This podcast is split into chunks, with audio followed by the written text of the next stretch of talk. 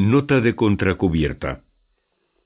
J. J. Benítez, autor de OVNIS SOS a la humanidad, OVNIS, documentos oficiales del gobierno español, y cien mil kilómetros tras los OVNIS, nos brinda en esta obra, a través de innumerables testigos, la prueba definitiva de que los ovnis, dígase lo que se diga, son una realidad que ya no admite, no puede admitir dudas.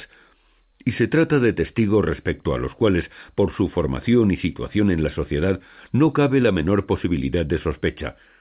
Los detractores e incrédulos necesitaban testigos de total garantía.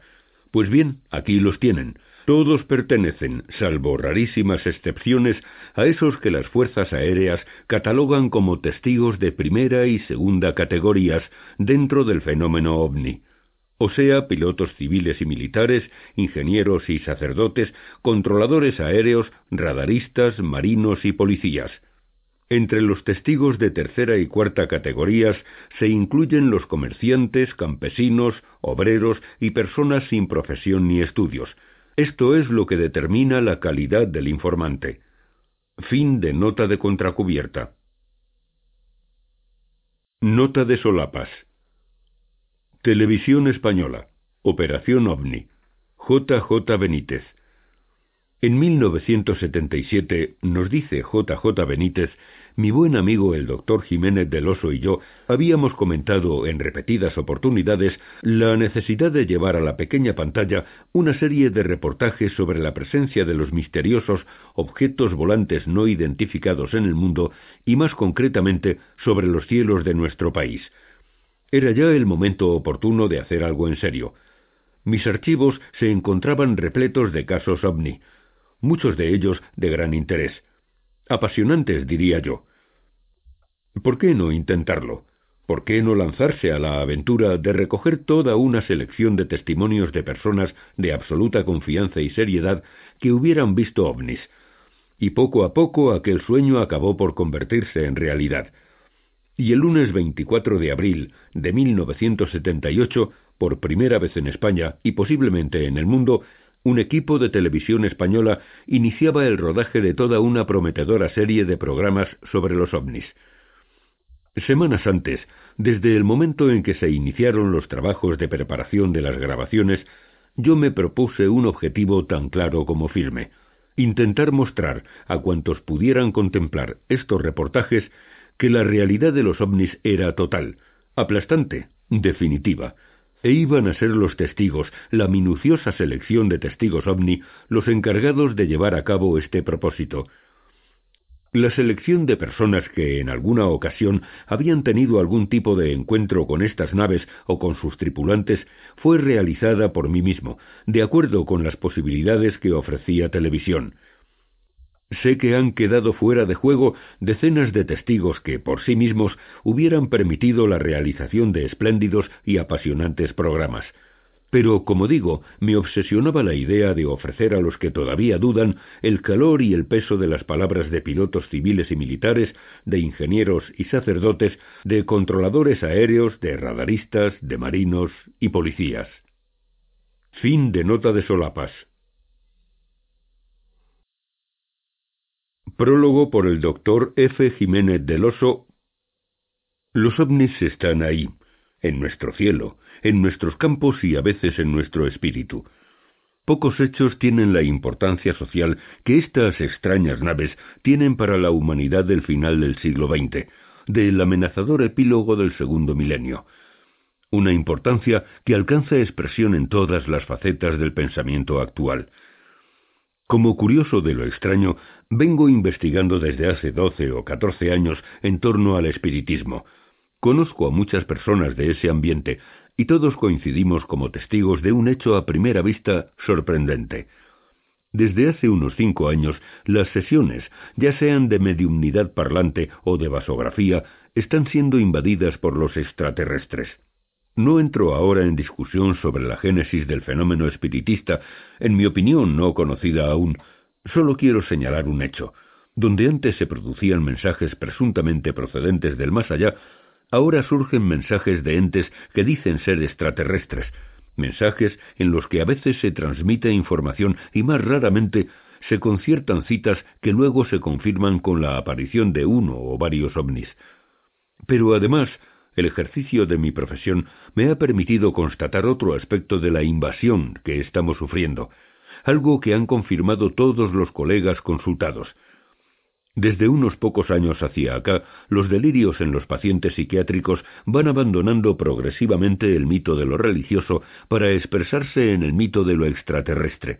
Y ello es importante porque la forma de enfermar psíquicamente es reflejo de las tendencias, de los temores o de las esperanzas de una sociedad. Si tenemos en cuenta lo precedente, no es extraño que continuamente surjan grupos aglutinados por la misma esperanza, que ellos nos salven del caos que se avecina, como si el hombre empezara a ser consciente de que los acontecimientos de hoy siguen un camino irreversible y funesto, tal como lo anunciaron los profetas agoreros. Es probable que ellos no resuelvan nada, que su mirada vigilante sea la del testigo y no la del hermano. Al menos esa impresión da su conducta. Nos rechazan, nos huyen como el que huye del apestado, aunque en ocasiones, quizá por capricho, quizá por necesidad, surjan ante nosotros en el camino solitario del monte para cruzar apenas un saludo, un tímido gesto propio del que está haciendo algo prohibido. Es cierto que a veces entramos en sus naves, pero es para ser utilizados, para suministrar una información que acaso solo sirva para documentar una tesis doctoral sobre la biología del pequeño planeta azul.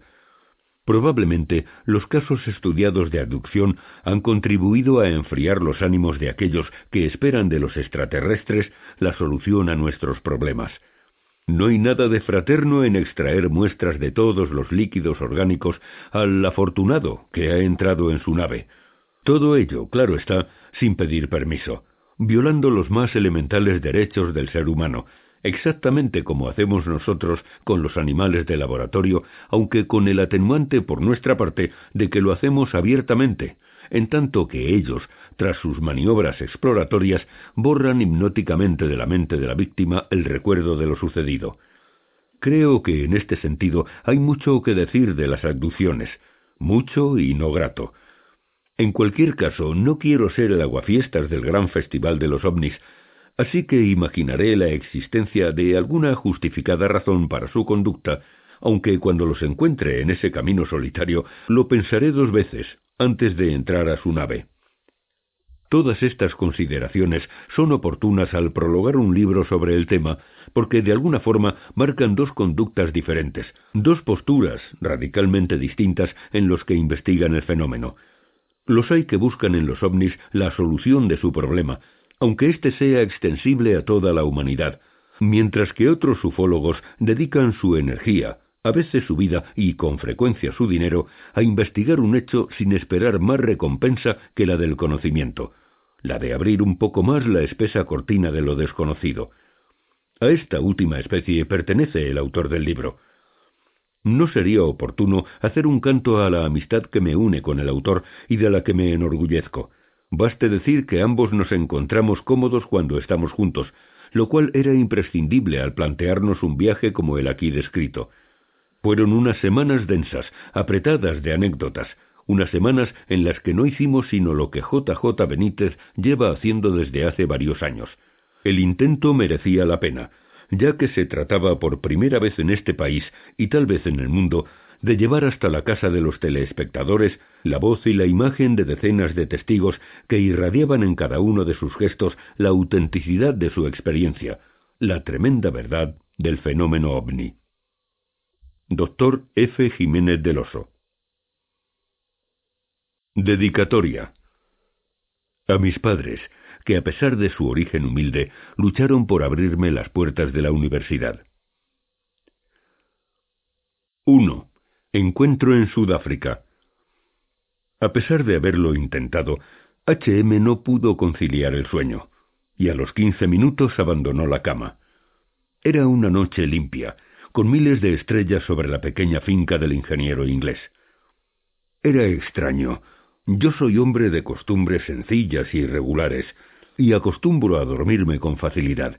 Pero aquella noche H.M. no podía imaginar lo que le aguardaba a escasos kilómetros de su casa de campo en la localidad de Parr.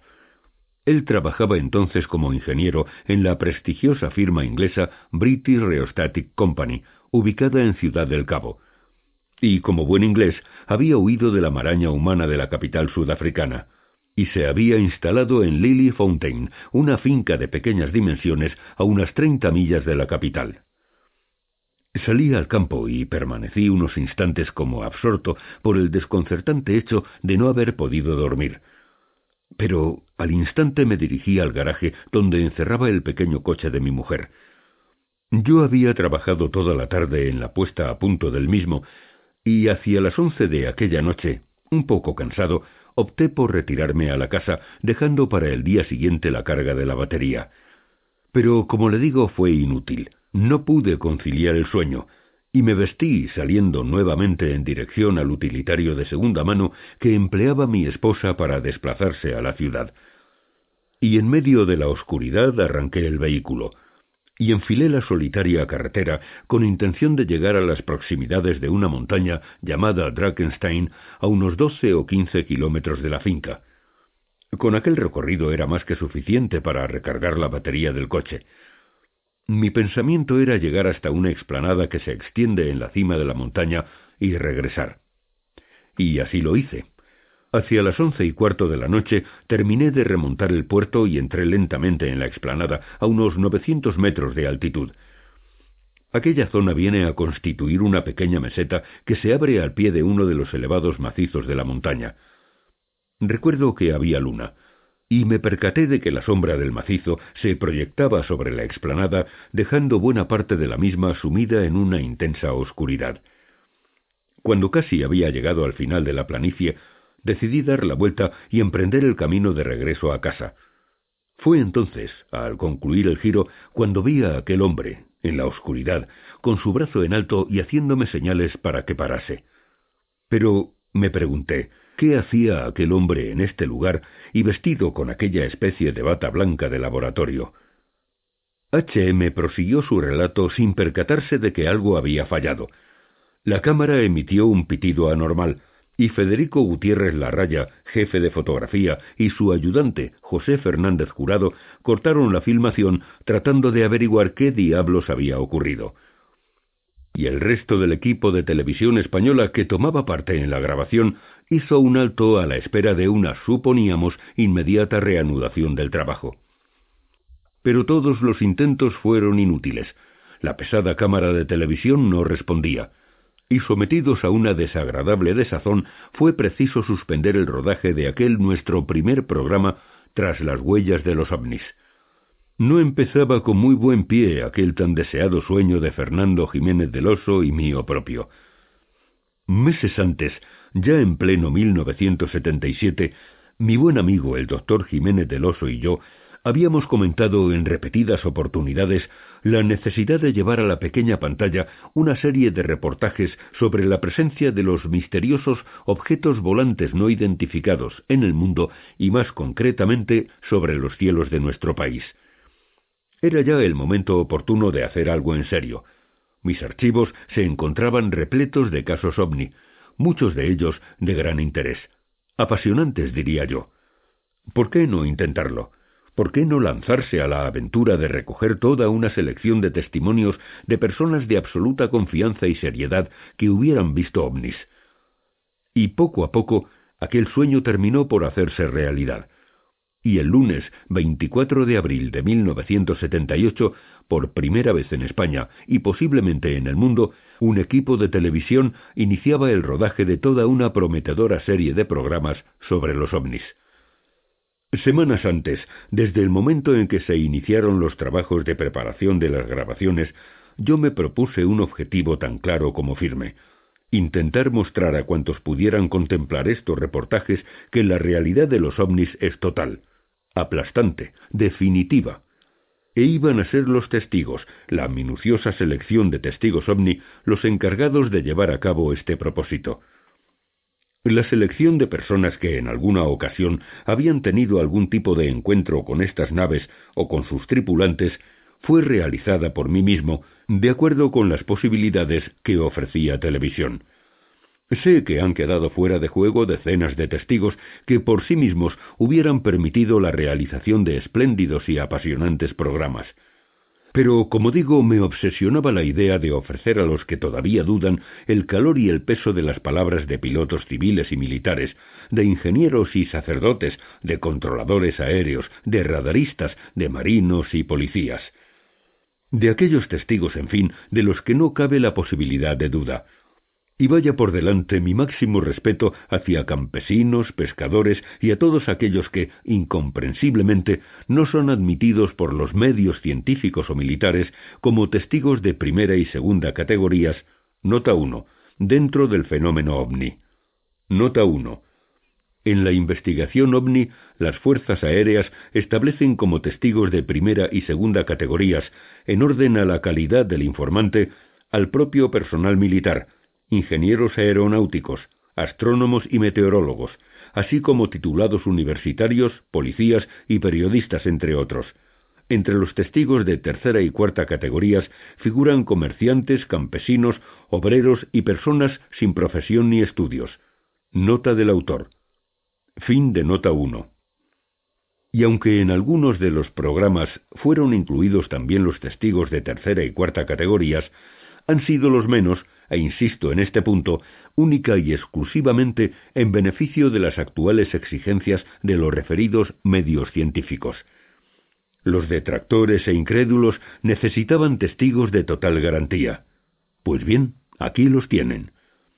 Fue necesario esperar veinticuatro horas. Solo entonces pudo reanudarse el rodaje de este nuestro primer episodio.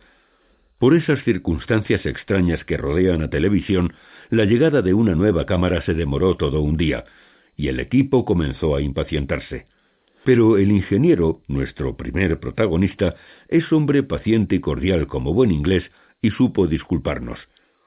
En realidad, HM iba a ser el único de los ochenta testigos interrogados a lo largo de nuestro arduo periplo por el país a quien no fue posible convencer para que diera su nombre. Deseaba conservar el anonimato ante las cámaras, y fue necesario rodar las diferentes escenas, así como la totalidad del relato, sin que su imagen apareciera en pantalla.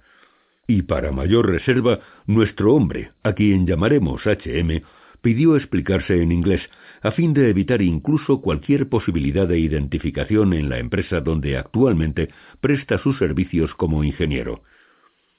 HM reside en Bilbao. Tiene 54 años. Está casado con una española y es considerado en su empresa, dedicada a la alta tecnología espacial, como un hombre de gran prestigio y de elevada categoría profesional y humana.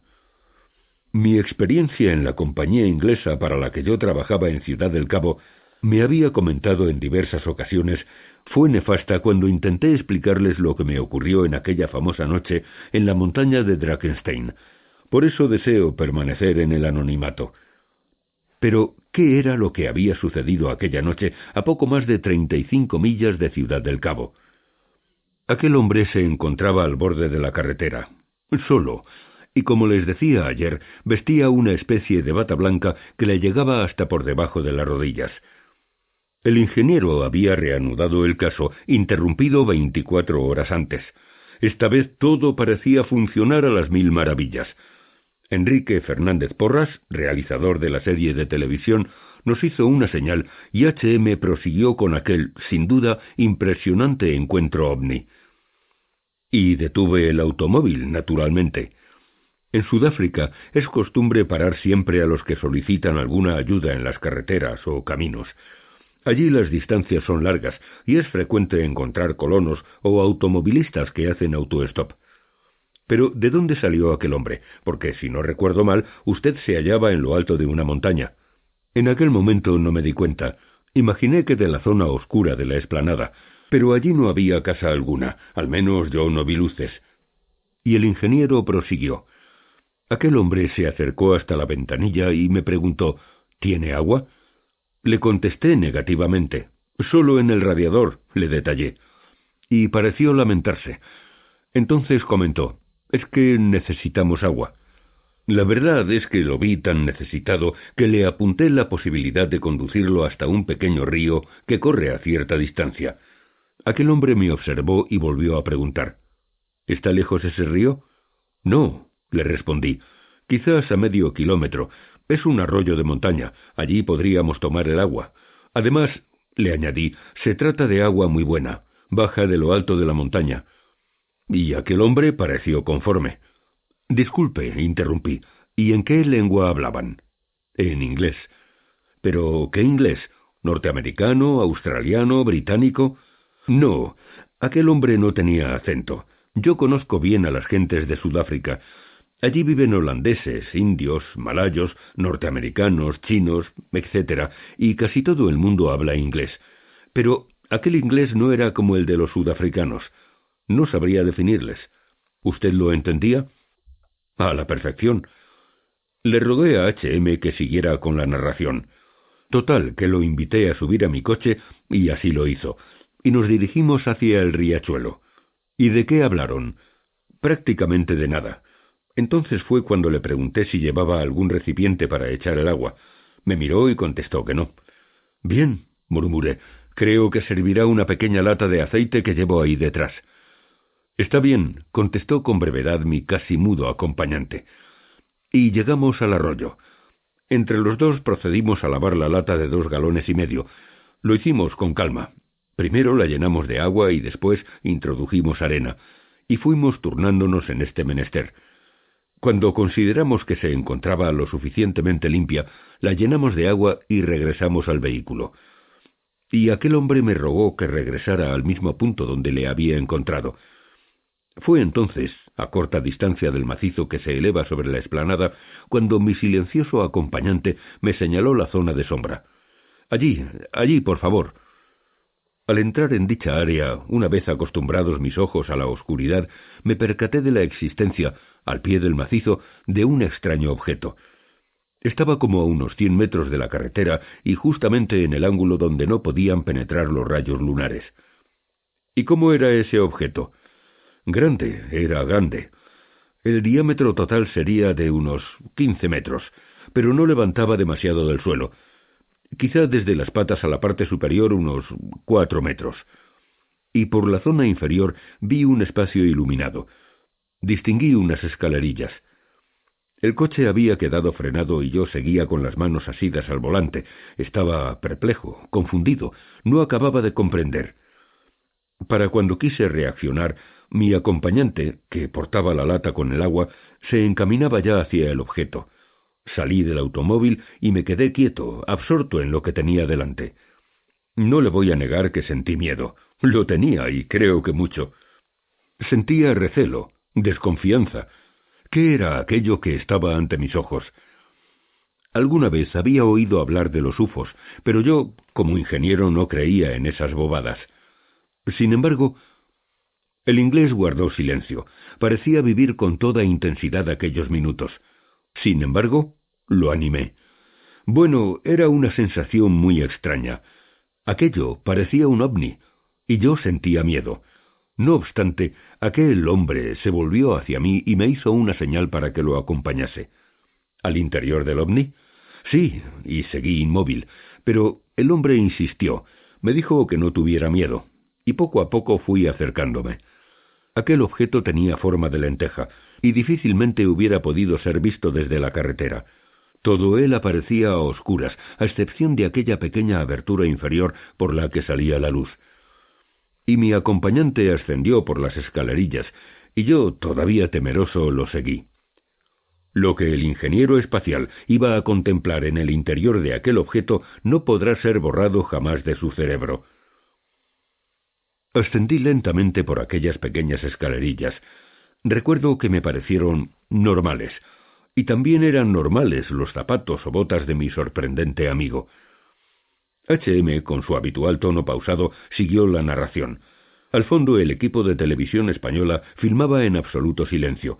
Aunque cada cual se había entregado por completo a su cometido, me percaté al instante del profundo interés y curiosidad con que habían empezado a seguir el relato del ingeniero, y eso me llenó de esperanza.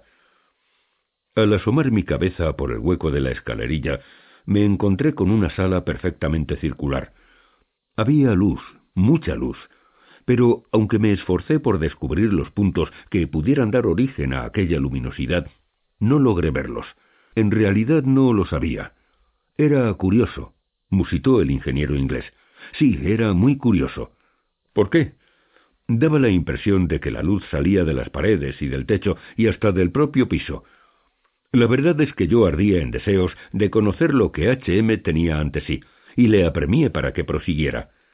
Bueno, allí en el extremo de la sala había otros hombres como el que yo acababa de conocer. En total cuatro. Uno aparecía tumbado sobre un sillón o asiento corrido que rodeaba la totalidad del objeto. Al parecer, y según me explicó mi acompañante, habían sufrido un pequeño accidente y aquel hombre tenía problemas.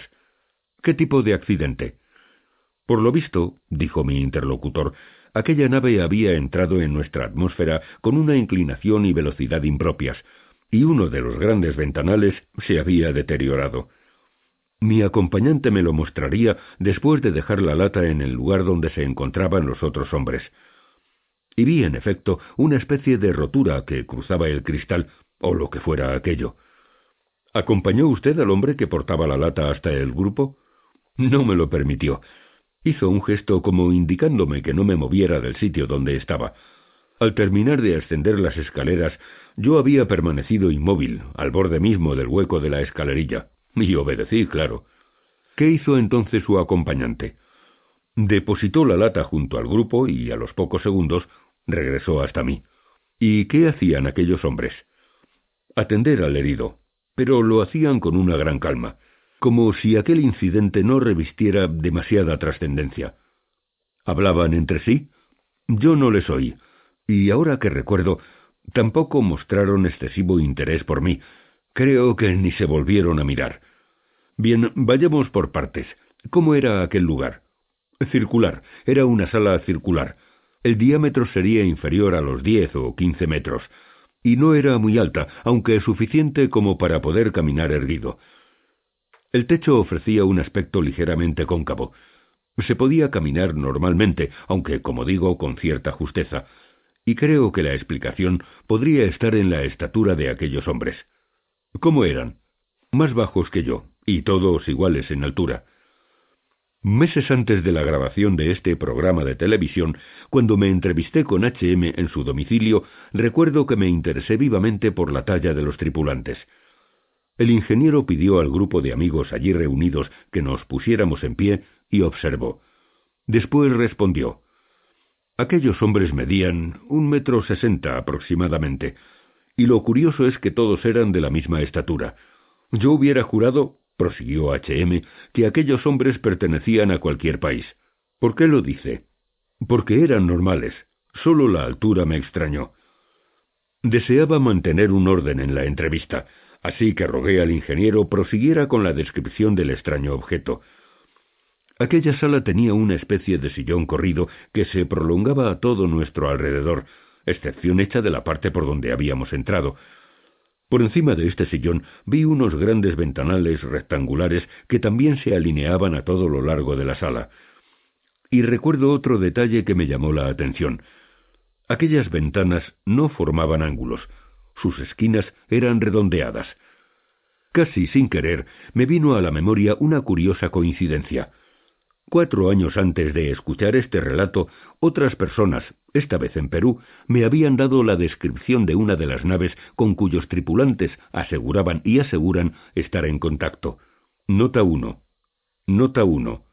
El segundo libro de J. J. Benítez, OVNIS SOS a la humanidad, recoge las experiencias vividas por el periodista e investigador en tierras peruanas con los miembros del llamado IPRI, Instituto Peruano de Relaciones Interplanetarias.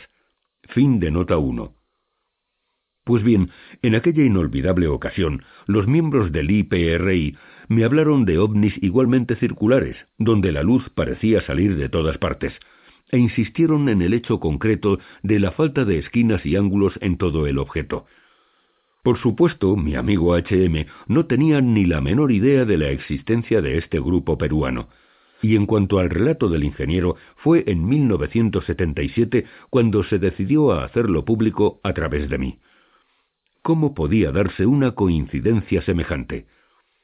En el centro de la sala, continuó, vi una especie de mueble cuadrado que me recordó los cuadros de mando que había en las estaciones de ferrocarril. Tenía palancas. ¿Y asientos? No, no los vi, solo el que antes le mencionaba, el que daba la vuelta completa a la sala. Al entrar en la nave me fijé que por la parte posterior de aquel mueble había como una mesa. Creí que se trataba de algún panel de mandos, pero no vi instrumentos. Y me fijé bien porque precisamente este es mi trabajo.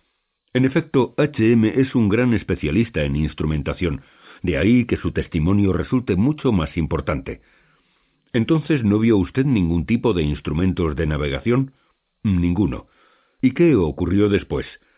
Al regresar el hombre de la lata hasta donde yo me encontraba, volví a insistirle en si necesitaban un médico, pero me respondió nuevamente que no, que no era preciso. Todo está bien, contestó con amabilidad pero con firmeza, y como dando por concluido el asunto del médico. Fue entonces cuando, señalándome el lado opuesto al que se encontraban aquellos hombres manipulando en torno al accidentado, me preguntó ¿Tiene interés en conocer alguna otra cosa? Yo le dije que sí, que como ingeniero me gustaría saber cómo funcionaba aquel aparato. Pero ¿por qué le señaló a usted el lado opuesto? Estaba claro que no tenía interés en que me acercara al grupo de hombres. ¿Por qué? No lo sé. Dice usted que observó cómo manipulaban en torno al herido. ¿Reparó en algún detalle más? No mucho. Desde luego el que había sufrido las quemaduras estaba vivo. Eso lo vi claro, se movía. ¿Les preguntó usted de dónde venían? Sí, y el que hablaba conmigo, que quizás era el jefe o el comandante, me señaló los ventanales al tiempo que decía de allí. No entiendo, ¿qué quería decir de allí? Muy sencillo, contestó H.M. A través de los ventanales podían verse las estrellas. Supongo que quería decir que venían del espacio. ¿Pero le señaló alguna estrella en particular? No, solo dijo de allí, y cuando yo intenté averiguar algún dato más, él cambió de conversación. Estaba claro que no quería decírselo. Exactamente. ¿En qué zona del ovni estaban ustedes conversando? Caminamos hasta el centro, hasta donde se hallaba aquel mueble. Allí había también dos hileras de palancas que salían del piso y que alcanzaban un metro y pico de altura. Cada palanca terminaba en una horquilla, como las que se utilizaban en los frenos de mano de los automóviles antiguos. Aquello me llamó también la atención. ¿Y cuántas palancas habría? No sé, quizás ocho en cada fila. Lo que sí puedo asegurarle es que cada palanca salía del interior del objeto. Pude ver perfectamente la ranura rectangular en el suelo. Decía usted que preguntó por el funcionamiento del aparato. Sí, me intrigaba no ver paneles de mando ni instrumentación de ningún tipo, y le pregunté ¿Dónde están los motores? Él sonriendo contestó No tenemos. ¿Y cómo navegan? Con otro sistema. Entonces me señaló aquella doble fila de palancas y añadió Con esto nosotros anulamos la fuerza de la gravedad. Yo insistí, y aquel hombre me explicó que al dominar esta fuerza gravitacional la nave sale materialmente despedida, pero nunca en vertical, sino tangencialmente, es decir, bien hacia un lado o hacia el otro. ¿Y él entró en detalles de cómo lograban ese movimiento? Sí, cuando cobramos un poco más de confianza, yo le pregunté cómo podía ser aquello, y él respondió que resultaba curioso lo que ocurría aquí, en nuestro mundo. ¿Por qué? Él afirmó que resultaba raro que nosotros, que tenemos tantos conocimientos, no conociéramos todavía este sistema de viaje. Entonces él habló de los fluidos en un tubo, y vino a decirme que producían el mismo efecto que la electricidad en torno a un cable. ¿Se refería a lo que nosotros entendemos por un electroimán? Sí, y aquel hombre añadió Ustedes nunca han utilizado este tipo de imanes con fluidos. Pero, ¿con un tubo? le insistí. Sí, respondió, el efecto que se obtiene al hacer pasar un fluido por un tubo no es exactamente de fuerza magnética, sino de gravedad. ¿Qué tipo de fluido? Pregunté de nuevo a aquel hombre. Un fluido que tiene mucho peso. Yo pensé entonces, prosiguió diciendo el ingeniero, en el mercurio. ¿Pronunció aquel tripulante la palabra mercurio? No, él no lo dijo, pero yo sí lo pensé al momento. Y el hombre continuó y explicó que cuando la velocidad del fluido es parecida a la de la luz o de la electricidad, empieza la fuerza magnética. Pero eso es imposible, apunté. ¿Cómo vamos nosotros a provocar esa velocidad en un fluido que se encuentra en el interior de un tubo? Sí, intervino de nuevo el hombre de la bata blanca. Es fácil. Y me hizo ver que al no ser comprimible el fluido, cuando entra en el tubo sale inmediatamente por el otro lado. Entonces la velocidad relativa es infinita.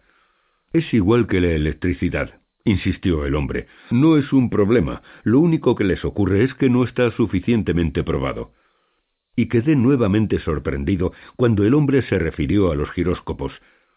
Esta fuerza la tienen desarrollada en su mundo a través de los giróscopos.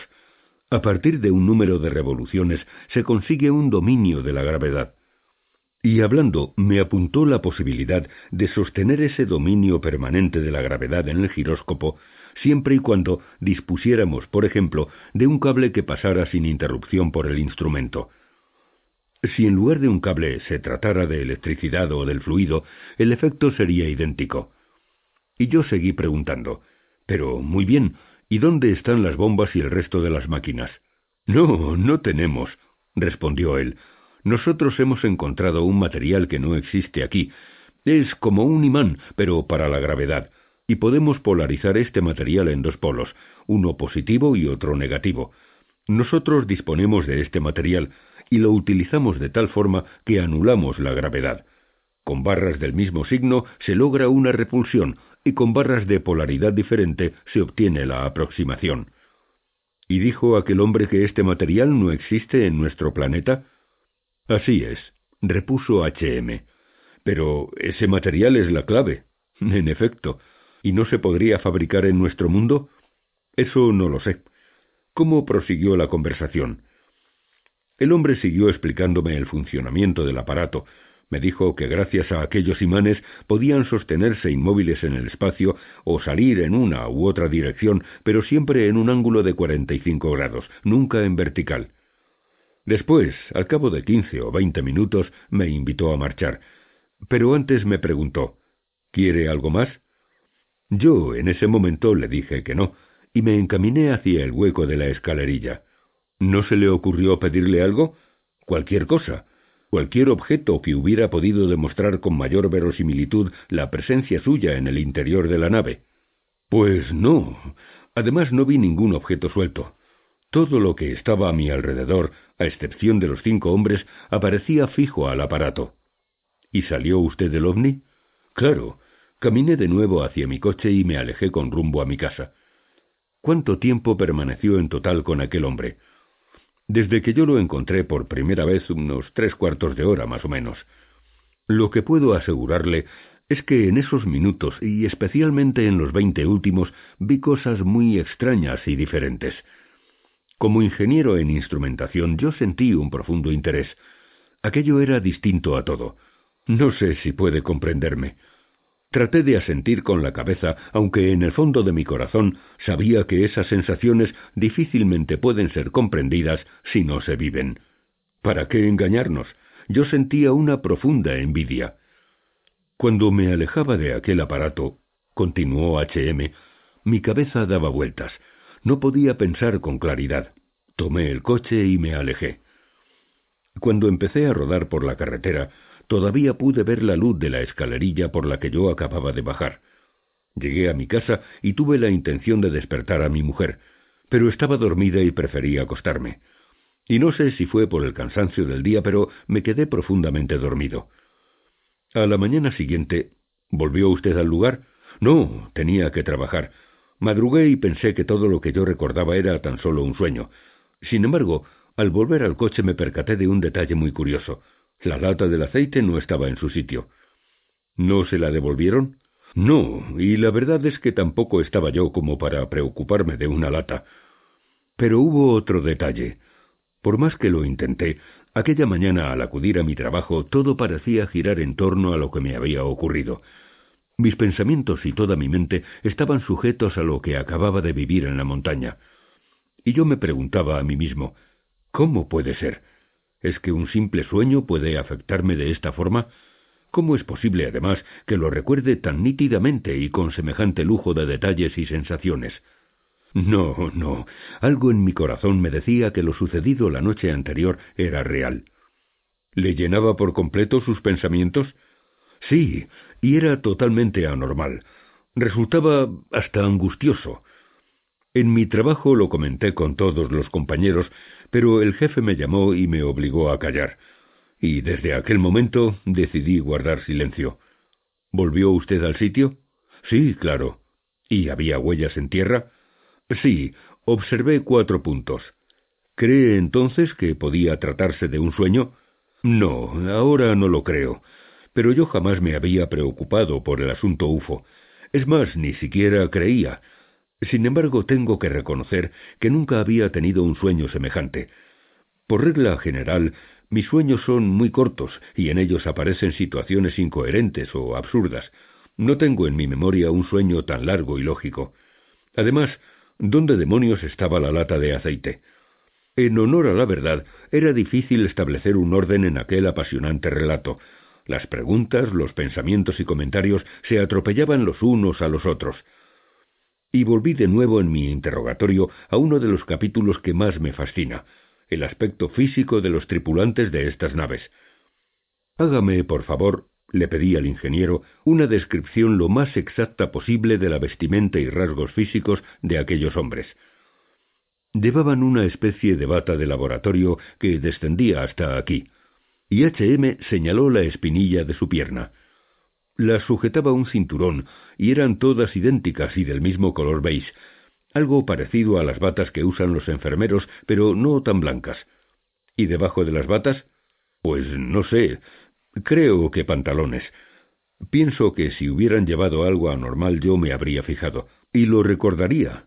Pero no es así. Incluso los zapatos o botas, no lo sé bien, que calzaba el que subió por las escalerillas delante de mí, eran muy parecidos a los nuestros, le repito que no me llamaron la atención. ¿Qué edad podían tener aquellos cinco hombres? El que habló conmigo parecía un poco más viejo que los otros. ¿Qué años cree que tendría? Unos cuarenta. ¿Le causó extrañeza algún otro detalle de las ropas? Pues no. Bueno, sí. Quizá los cierres de los cuellos de las batas. Por más que me fijé no vi cremalleras, ni botones, ni nada. No sabría explicar cómo se ajustaban, ni cómo se cerraban o abrían. ¿Y cómo era el cinturón? De unos diez centímetros de ancho y como formando una sola pieza con el resto de la bata. ¿Y las manos?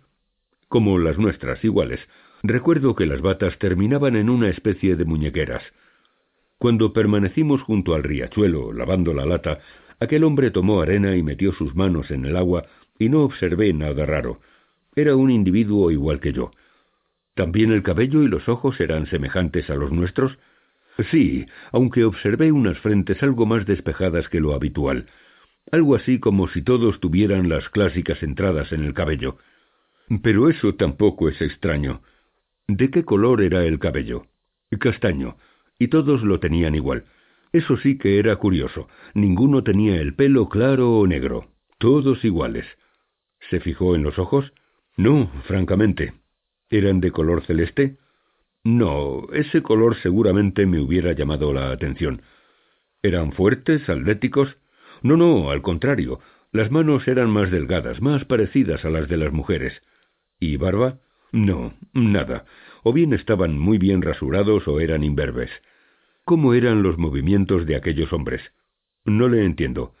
Quiero decir si se movían con soltura dentro y fuera de la nave. Sí, todo era normal. ¿Piensa usted que les afectaba nuestra gravedad? No lo creo.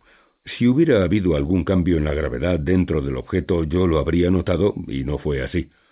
¿Observó algún cambio en la atmósfera que se respiraba en el interior del ovni? Tampoco. ¿Se percató usted si su acompañante en el coche sentía alguna curiosidad por cualquiera de los instrumentos del mismo? No. Cuando aquel hombre entró en mi vehículo, lo hizo como cualquiera que está acostumbrado a ver y a utilizar automóviles. Y en el río él tocó el agua. Sí, sí, aquella corriente era fría. Bajaba de la montaña y los restos del aceite en la lata se encontraban espesos. Era, en fin, muy difícil de eliminar, y necesitamos como diez minutos de trabajo para dejar limpio el recipiente. En todo ese tiempo mi acompañante tomó arena y enjuagó la lata al igual que yo. Nos turnábamos en la labor. Primero limpié yo y luego él. Cuando uno se cansaba el otro recogía la lata y seguía frotando con arena. Y así hasta que él estimó que estaba suficientemente limpia. Entonces la llenó de agua y regresamos al coche que había quedado a pocos metros junto a un puente. ¿Hablaron de algo en particular mientras lavaban la lata? No, solo comentamos los pormenores de aquel trabajo. Pues sí, ahora parece que está más limpia, etcétera. No, aún queda algo de aceite, vamos a enjuagarla un poco más. Estas fueron nuestras frases en aquellos momentos. Y siempre en inglés, claro. Siempre. En este sentido, ¿Recuerda si el inglés de aquella persona era el clásico inglés internacional o conocía palabras del argot? Aquel hombre conocía muy bien el inglés. Tenga en cuenta que para hablar de cuestiones técnicas como fluidos, imanes, etc., se necesita dominar bien el idioma. ¿Tenía soltura a la hora de hablar inglés? Sí.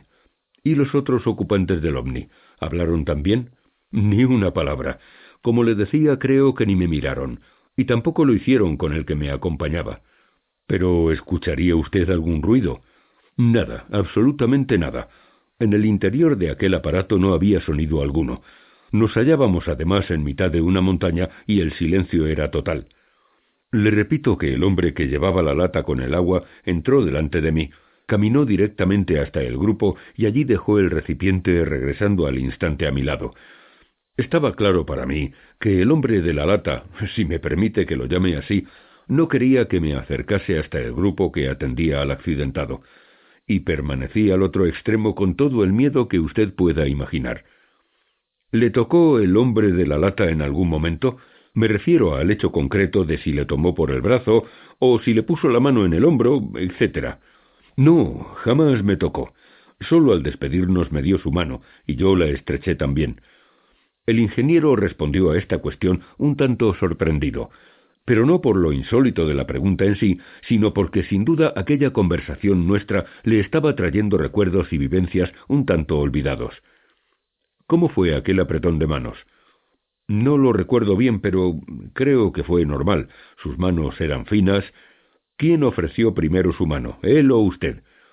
El ingeniero volvió a sorprenderse. Sin embargo, aquella matización tenía un especial interés para mí. Si el primero en alargar su mano al despedirse había sido el tripulante, aquel gesto, eminentemente humano, me proporcionaría una nueva prueba sobre la intensa y ya prolongada observación que estas naves del espacio vienen haciendo de la Tierra y de cuanto en ella vive y se mueve. Dispongo de numerosos datos recogidos en cientos de investigaciones que me hacen pensar así. Estos seres, por sistemas desconocidos para nosotros, son capaces de estudiar y conocer hasta los más insignificantes detalles del hombre y de su conducta. Y voy más allá. Tengo la certeza de que algunas de las razas que nos visitan pueden registrar hasta nuestros propios pensamientos. Pero tiempo habrá de analizar y profundizar en estas últimas consideraciones personales. H.M., como digo, me miró con extrañeza y respondió no recuerdo bien, pero creo que fue él. ¿Usted le vio sonreír? Sí, lo hizo en varias oportunidades. ¿Cuándo? Siempre que yo preguntaba cosas, y también al interrogarle sobre su lugar de origen. Mire usted, desde el primer momento en que yo entré allí, él quiso darme la sensación de que era un hombre feliz, de que yo no tenía nada que temer. Es decir, ¿temió usted en algún instante por su vida o por su seguridad? Sentí miedo, sí, pero fue algo natural, digo yo, un miedo a lo desconocido, a lo insólito, pero no a aquellos hombres, eso no. En realidad parecía como si estuviera entre amigos. Y al margen de no querer responder a su pregunta sobre el lugar de origen del ovni, ¿se negó aquel tripulante a contestar a otras cuestiones? No, salvo ese punto siempre lo hizo. ¿Cómo era el timbre de voz? Normal el que pueda corresponder a un hombre de unos cuarenta y tantos años. ¿Y era una voz natural? Sí. Quizás usted sepa que ha habido casos en los que los testigos han hablado también con tripulantes de ovnis y que a veces esa voz parecía surgir del pecho. No, no lo sabía, pero aquel hombre hablaba de forma normal, su voz salía por la garganta. ¿Recuerda si le dejó tocar los aparatos? Sí, en una ocasión yo probé una de aquellas palancas y vi que, en efecto, se necesitaba cierta fuerza para moverla. En otro momento mi interlocutor me señaló uno de los instrumentos que permitían cambiar la gravedad y yo lo toqué también. ¿Cómo eran las empuñaduras de las palancas? ¿Estaban recubiertas con algún material conocido? ¿Piel, cuero, etcétera? Parecía plástico y acero inoxidable, todo metálico. ¿Y los asientos? Tenían un color entre gris oscuro y azul, y también parecían de plástico, pero no lo sé porque no pude sentarme. ¿Y cómo era el suelo? Metálico. ¿De qué color? H.M. permaneció unos segundos en silencio, como recordando. Algo similar al acero, gris, pero no recuerdo que tuviera material alguno encima. ¿Caminaba usted con comodidad? ¿Era silencioso? Sí. ¿Qué temperatura reinaba en el interior del objeto? No lo recuerdo, quizá porque no encontré diferencia apreciable con el exterior. ¿Y hacía calor en aquella época del año en Sudáfrica? Bueno, quizás unos veinte o veintidós grados a esas horas de la noche. ¿Sudaba usted? Sí, yo sí. ¿Y ellos? No, creo que no. Sigamos con otros detalles de la descripción física. Decía usted anteriormente que los cabellos eran cortos. Sí, y lisos. También aprecié algunas canas en el hombre que me hablaba. ¿Qué color dominaba en sus cabellos? Todos tenían el mismo, como el suyo. La respuesta del ingeniero había sido fulminante. No había dudado, y remachó. Sí, todos tenían un cabello color castaño. ¿Vio cejas? Sí, claro. ¿Y qué forma tenían los ojos? También normales. El tiempo destinado a la grabación de este primer programa de televisión se agotaba, y el realizador levantó su brazo por detrás de la cámara señalándome que abreviara. Y así lo hice, con todo el dolor de mi corazón. Hábleme brevemente de aquellas ventanas. Me comentaba usted en cierta ocasión que le extrañó no ver luz desde el exterior del ovni. Sí, de eso me di cuenta al entrar en el aparato. Mientras permanecí fuera, yo no vi más luz que la que salía por la abertura de la escalerilla. Sin embargo, una vez dentro, pude comprobar que las estrellas eran perfectamente visibles a través de los cristales. ¿Cómo podía ser? En aquella época, cuando tuvo lugar ese suceso, no se habían inventado todavía los actuales cristales que no dejan pasar la luz del interior al exterior. ¿Cómo eran las ventanas? En realidad daba la sensación de ser un único ventanal circular con las correspondientes divisiones cada setenta y cinco centímetros más o menos. ¿Podía tratarse de cristal? No pude tocarlo, solo sé que era algo transparente. ¿Y a qué altura estaban del piso? Inmediatamente encima del respaldo de los asientos, es decir, a un metro aproximadamente. El asiento en sí apenas sí levantaba unos cuarenta centímetros sobre el suelo. ¿Cómo se abría la puerta del ovni? No lo sé con seguridad, pero pienso que hacia arriba, hacia el techo, y le digo esto porque al subir por las escaleras, lo primero que vi, a derecha e izquierda, fueron los asientos. Eso descarta la posibilidad de que se abriera lateralmente. Por cierto, ¿cómo era la escalera? Oh, no sé. Recuerdo que metálica y parecida a esas escalerillas que colocan en los aviones.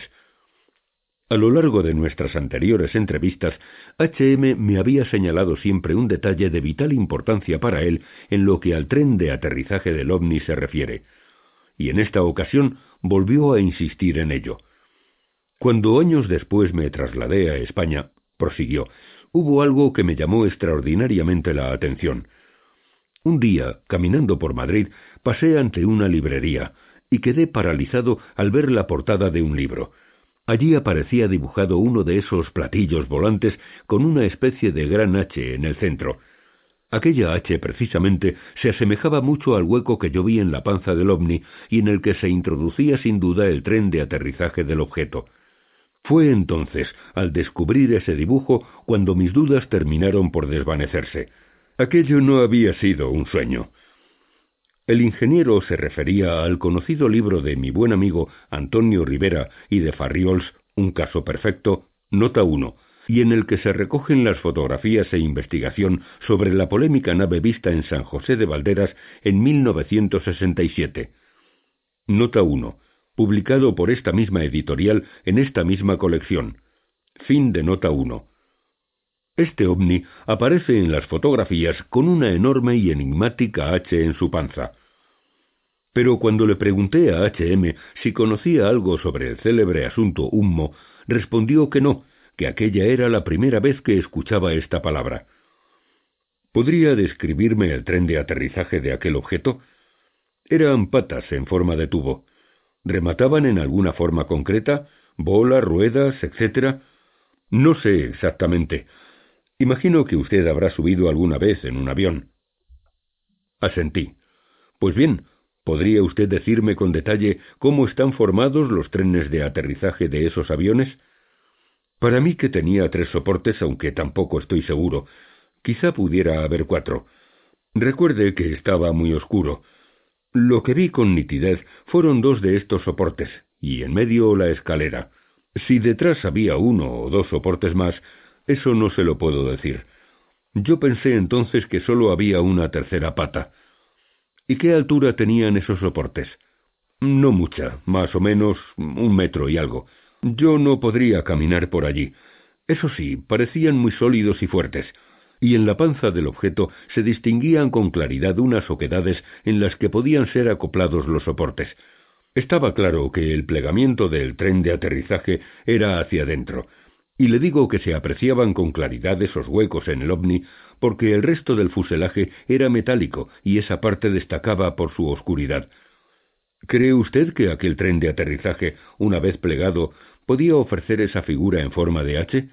Sí, así es, y eso fue lo que me llamó la atención al ver aquel libro.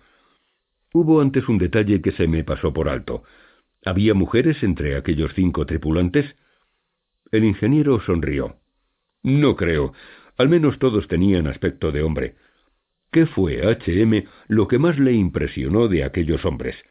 Que no hablaban entre sí.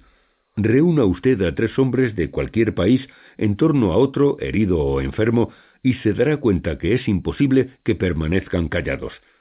Y aquellos no, aquellos parecían mudos. Hacían cosas, sí, andaban de aquí para allá, se movían, pero no abrían la boca. ¿Manejaban algún medicamento?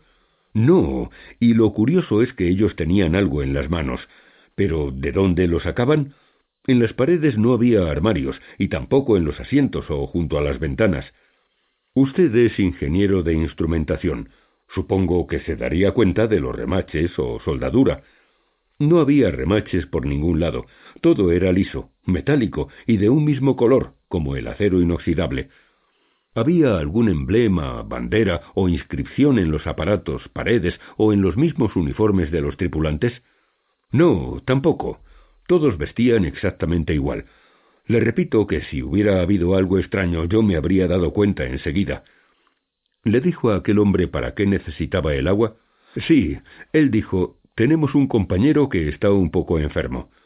Yo pensé en un principio, antes de ver el ovni, que podía necesitar el agua para su coche y no hubiera importado entonces que quedara algo de aceite en la lata, pero al no ser así, el agua tenía que estar completamente limpia. Era potable, claro. Sí, aquel riachuelo cae desde la montaña, y es agua muy buena. ¿Conservaba la bata blanca el tripulante enfermo? Sí. ¿Vio usted si tenía el mismo color de piel que sus compañeros? No pude apreciar eso, estuve siempre al otro lado de la sala. ¿Se quejaba? No. ¿Podía estar muerto? No, eso no. Yo vi cómo se movía de vez en cuando. ¿Y el hombre de la lata le preguntó algo a usted? No, siempre fui yo el que interrogaba. ¿Iban armados? No, ninguno. Tampoco vi pistolas ni nada de eso. ¿Recuerda exactamente cómo se produjo su despedida del ovni? Sí, perfectamente. Unos minutos antes de descender por la escalerilla, aquel hombre, sin forzarme, me fue dirigiendo hacia la entrada. Estaba claro que quería que me marchase. Es como cuando uno está con una visita en el pasillo de su casa y el dueño empieza a caminar hacia la puerta como queriéndole decir al visitante que ya está bien y que se puede ir. Algo así. ¿Usted se hubiera quedado más tiempo en el interior del aparato? Supongo que sí. El miedo había desaparecido y aquello era insólito. Después, cuando pasaron las horas y los días, me di cuenta que había un millón de preguntas que podía haberle formulado, pero tampoco tuve mucho tiempo. Han pasado ya años desde aquel encuentro. ¿Conserva usted las imágenes con claridad? con total y absoluta precisión, y creo que jamás se borrarán de mi cerebro. Aquello fue algo muy fuerte, algo insólito en mi vida, y que supongo no se volverá a repetir. ¿Creía usted en los ovnis? Hasta ese momento jamás me había preocupado el tema. Reconozco que era escéptico. Ahora sé que se trata de un problema serio y que la humanidad tendrá que enfrentarse tarde o temprano con él. Aquí se dio por concluido el rodaje del programa.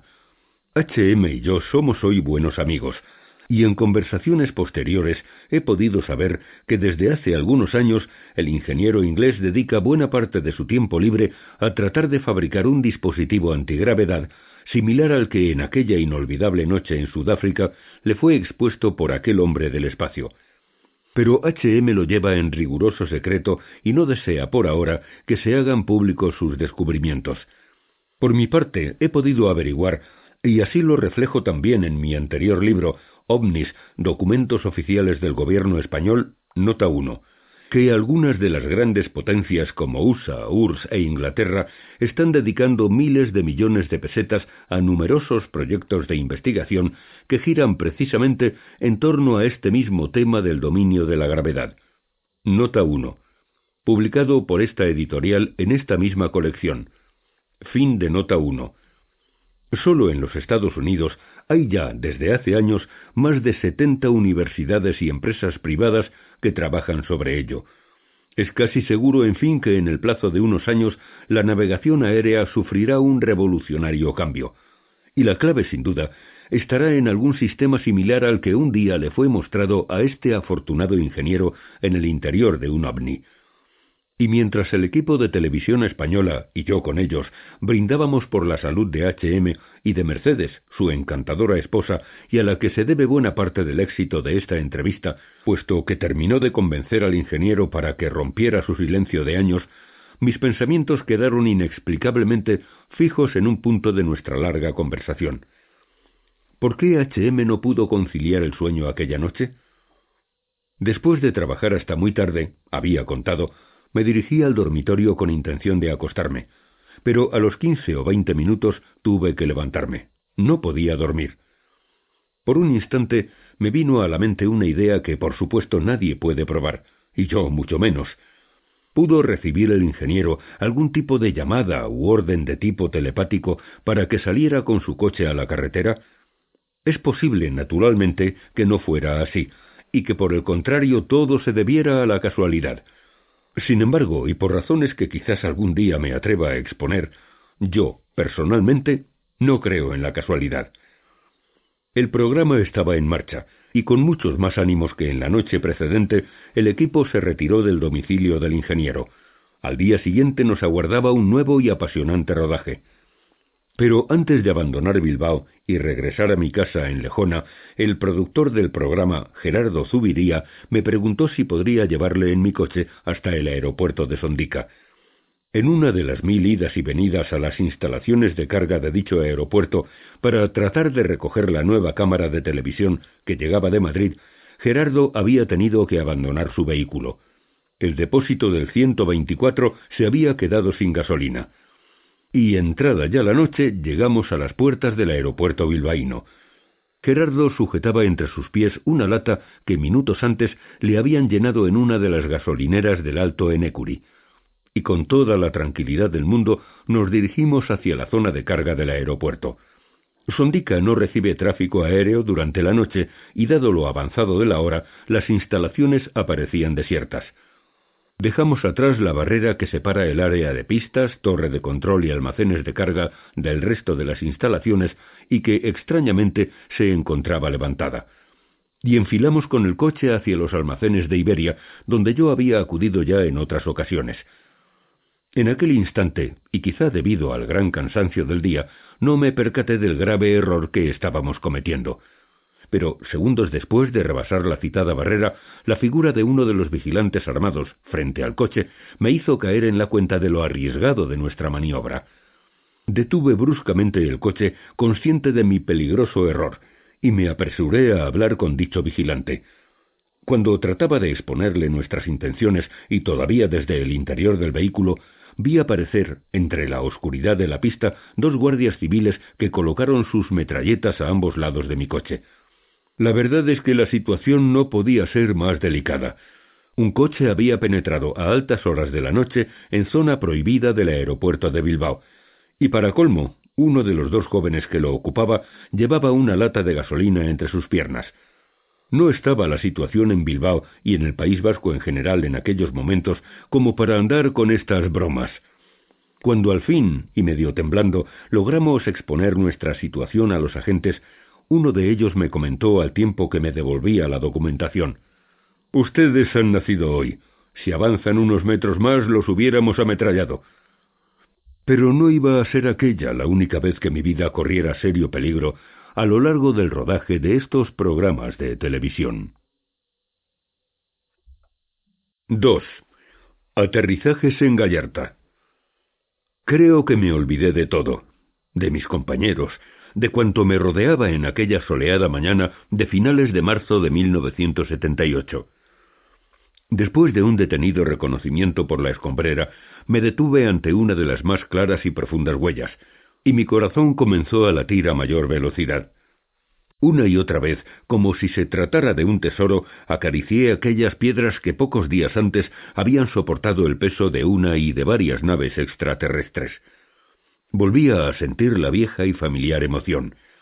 Y me pregunté por qué, una vez más, llegaba tarde. ¿Por qué mi destino era llegar a las pocas horas o a los escasos días de su paso? y una profunda nostalgia y una no menos profunda tristeza se fueron apoderando de mí. Fue mi compañero Paco Gras, fotógrafo de la Gaceta del Norte, periódico donde trabajaba como reportero, quien me devolvió a la realidad. Era preciso seguir con la investigación de las casi noventa huellas descubiertas en una de las escombreras de la Florida, en el término municipal de Gallarta, una de las zonas mineras por excelencia de Vizcaya.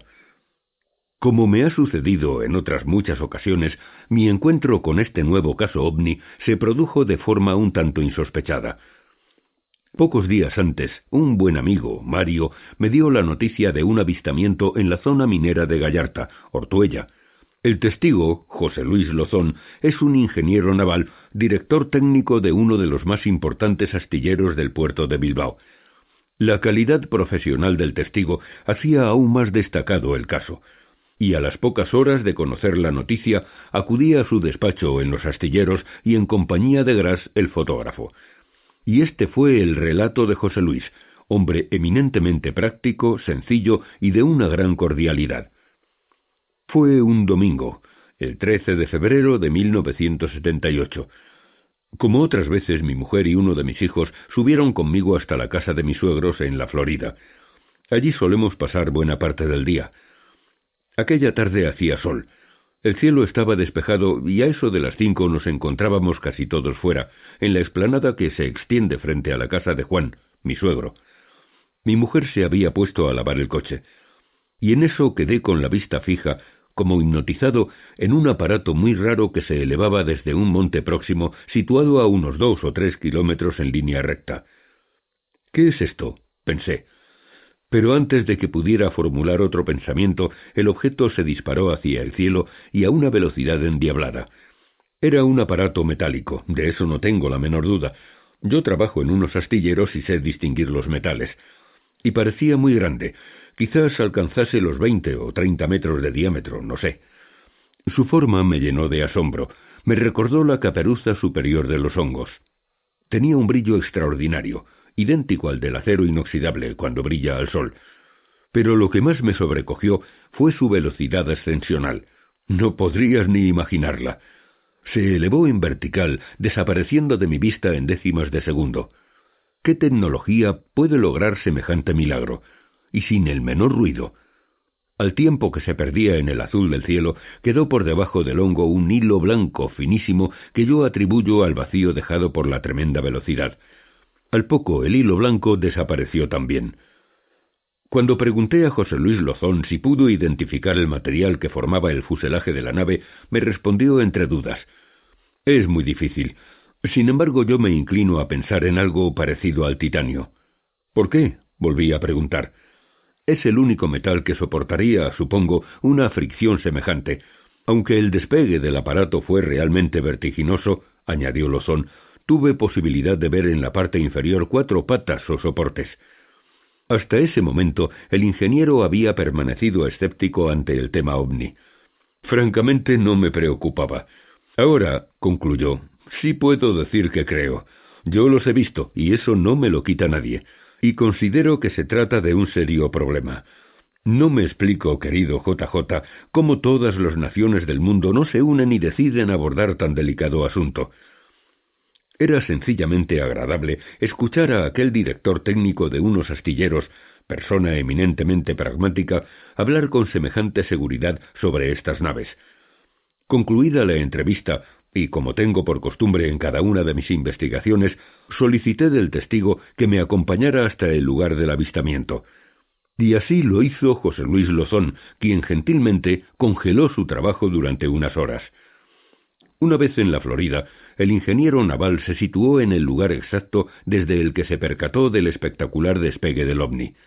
En un día soleado y claro como aquel, era perfectamente visible la cadena de pequeños montes que se derrama en dirección a la provincia de Santander. Sobre el fondo color tabaco de aquellas colinas difícilmente hubiera pasado inadvertido el fuselaje brillante de un objeto que se eleva. En el instante de la observación, tanto el ingeniero como su esposa se encontraban a escasos metros de la casa de Juan Sillero, suegro de José Luis, que se iba a destapar como el gran protagonista del hoy llamado aterrizaje múltiple de Gallarta. Ni yo mismo podía sospechar en aquellos instantes, mientras conversaba con Lozón junto a la casa de Sillero, la enorme sorpresa que me aguardaba al otro lado del pequeño bosque de pinos que crece dando amparo y sombra al hogar de Sillero. Una vez concluido su relato, José Luis Lozón permaneció en silencio. Su vista quedó fija en las colinas, y yo traté de respetar aquel mutismo. Sé por experiencia lo que significa para el que ha visto un ovni volver al escenario de los hechos. Súbitamente José Luis se dirigió a mí y preguntó ¿Hasta qué punto te interesan los ovnis? Por un momento quedé perplejo. ¿Qué pretendía el ingeniero con aquella pregunta? Pero había tenido tiempo más que suficiente como para percibir que era un hombre noble, y le respondí con la misma claridad. Hoy por hoy todo. Daría la mitad de lo que me queda de vida por entrar en una de sus naves y preguntar.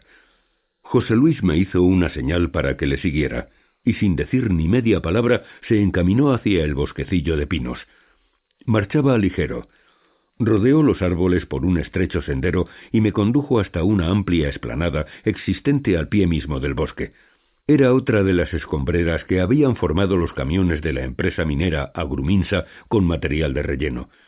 Aquella plataforma, apisonada con tierra y piedras, fundamentalmente oligisto y siderita, formaba una especie de semicírculo, aunque desde luego sin la menor precisión en sus contornos.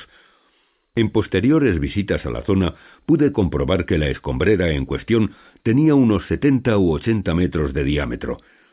Quedaba a unos seis u ocho metros por debajo del nivel del bosquecillo, y éste a su vez servía de pantalla para ocultarla.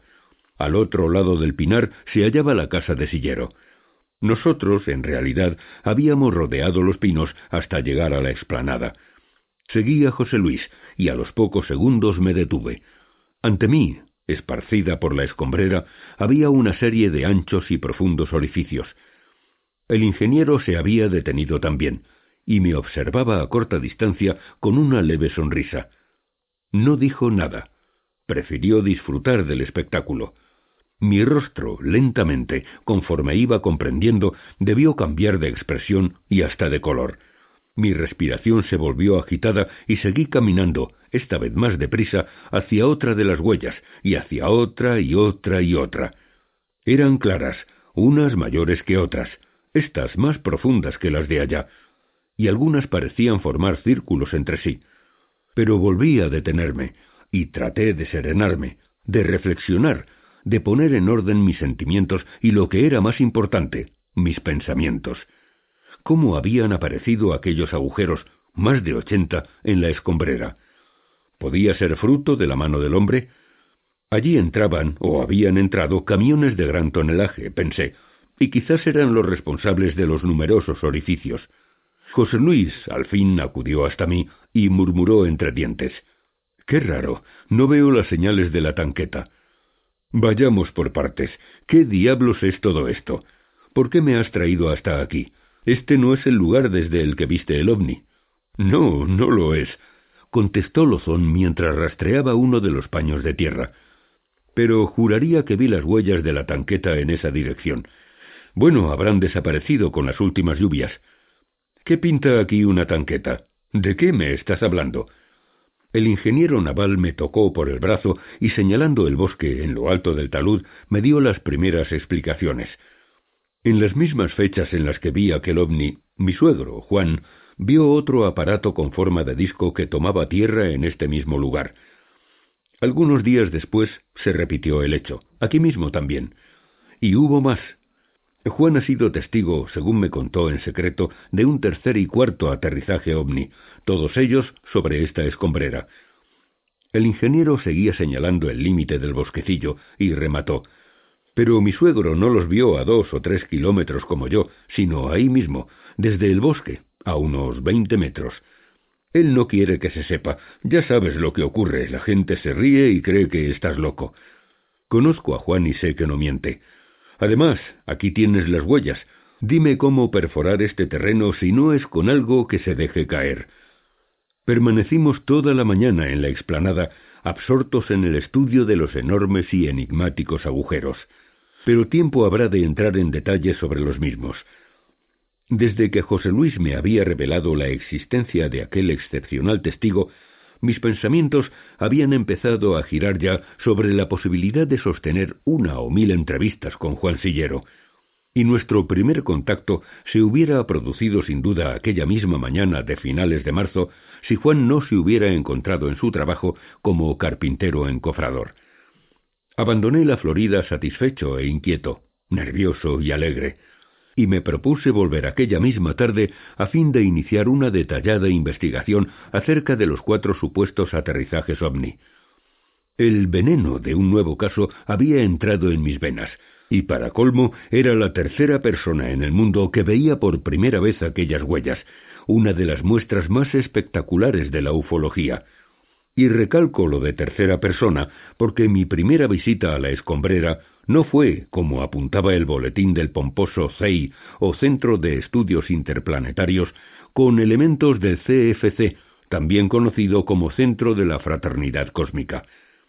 Un boletín, por cierto, que se autocalifica de servicio informativo, pero que todavía no se ha enterado de la existencia y publicación en todo el mundo, incluidas las mejores revistas sobre ovnis, de los doce expedientes oficiales proporcionados por las Fuerzas Aéreas Españolas a este humilde periodista. Doce expedientes que suman setenta y ocho folios y que ofrecen pruebas irrefutables de la existencia de los ovnis. Claro que, puesto a considerar el grado de petulancia y soberbia científica de algunos de sus miembros, cabe la posibilidad de que estos eminentes ufólogos de salón y de computadora no hayan considerado a los generales de las fuerzas aéreas como personas serias. Pero vayamos a lo importante. Aquella misma noche, como digo, subí nuevamente a la Florida, y lo hice solo, la experiencia en mis ya casi mil kilómetros tras los ovnis me ha enseñado que, en la mayor parte de los casos, los resultados son siempre mejores cuando se trabaja en solitario. Quizás el hecho de que me guste la soledad haya influido también. No sé. Encontré a Juan, el ebanista encofrador, en la humilde y austera cocina de su hogar. Todos mis temores se desvanecieron ante la confiada sonrisa de Sillero. No me conocían, pero bastó el nombre de José Luis Lozón para hacer desaparecer hasta el último recelo. Fui bienvenido, y al poco de entrar en la casa, Juan había puesto entre mis dedos un reconfortante vaso de vino, haciéndome sentar junto a la vieja y entrañable cocina de carbón. La plancha de hierro, al rojo vivo ya por la candela, me trajo recuerdos de niñez en la querida Pamplona. Purificación, la mujer de Juan Sillero, y dos de los ocho hijos que ha tenido el matrimonio, acudieron prestos hasta la cocina, un tanto sorprendidos, lógicamente, por mi presencia.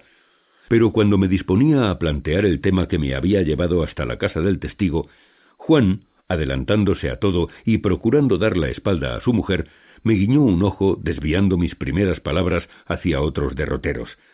Estaba claro, Juan Sillero no deseaba hablar del caso, al menos en aquella ocasión, en presencia de su familia.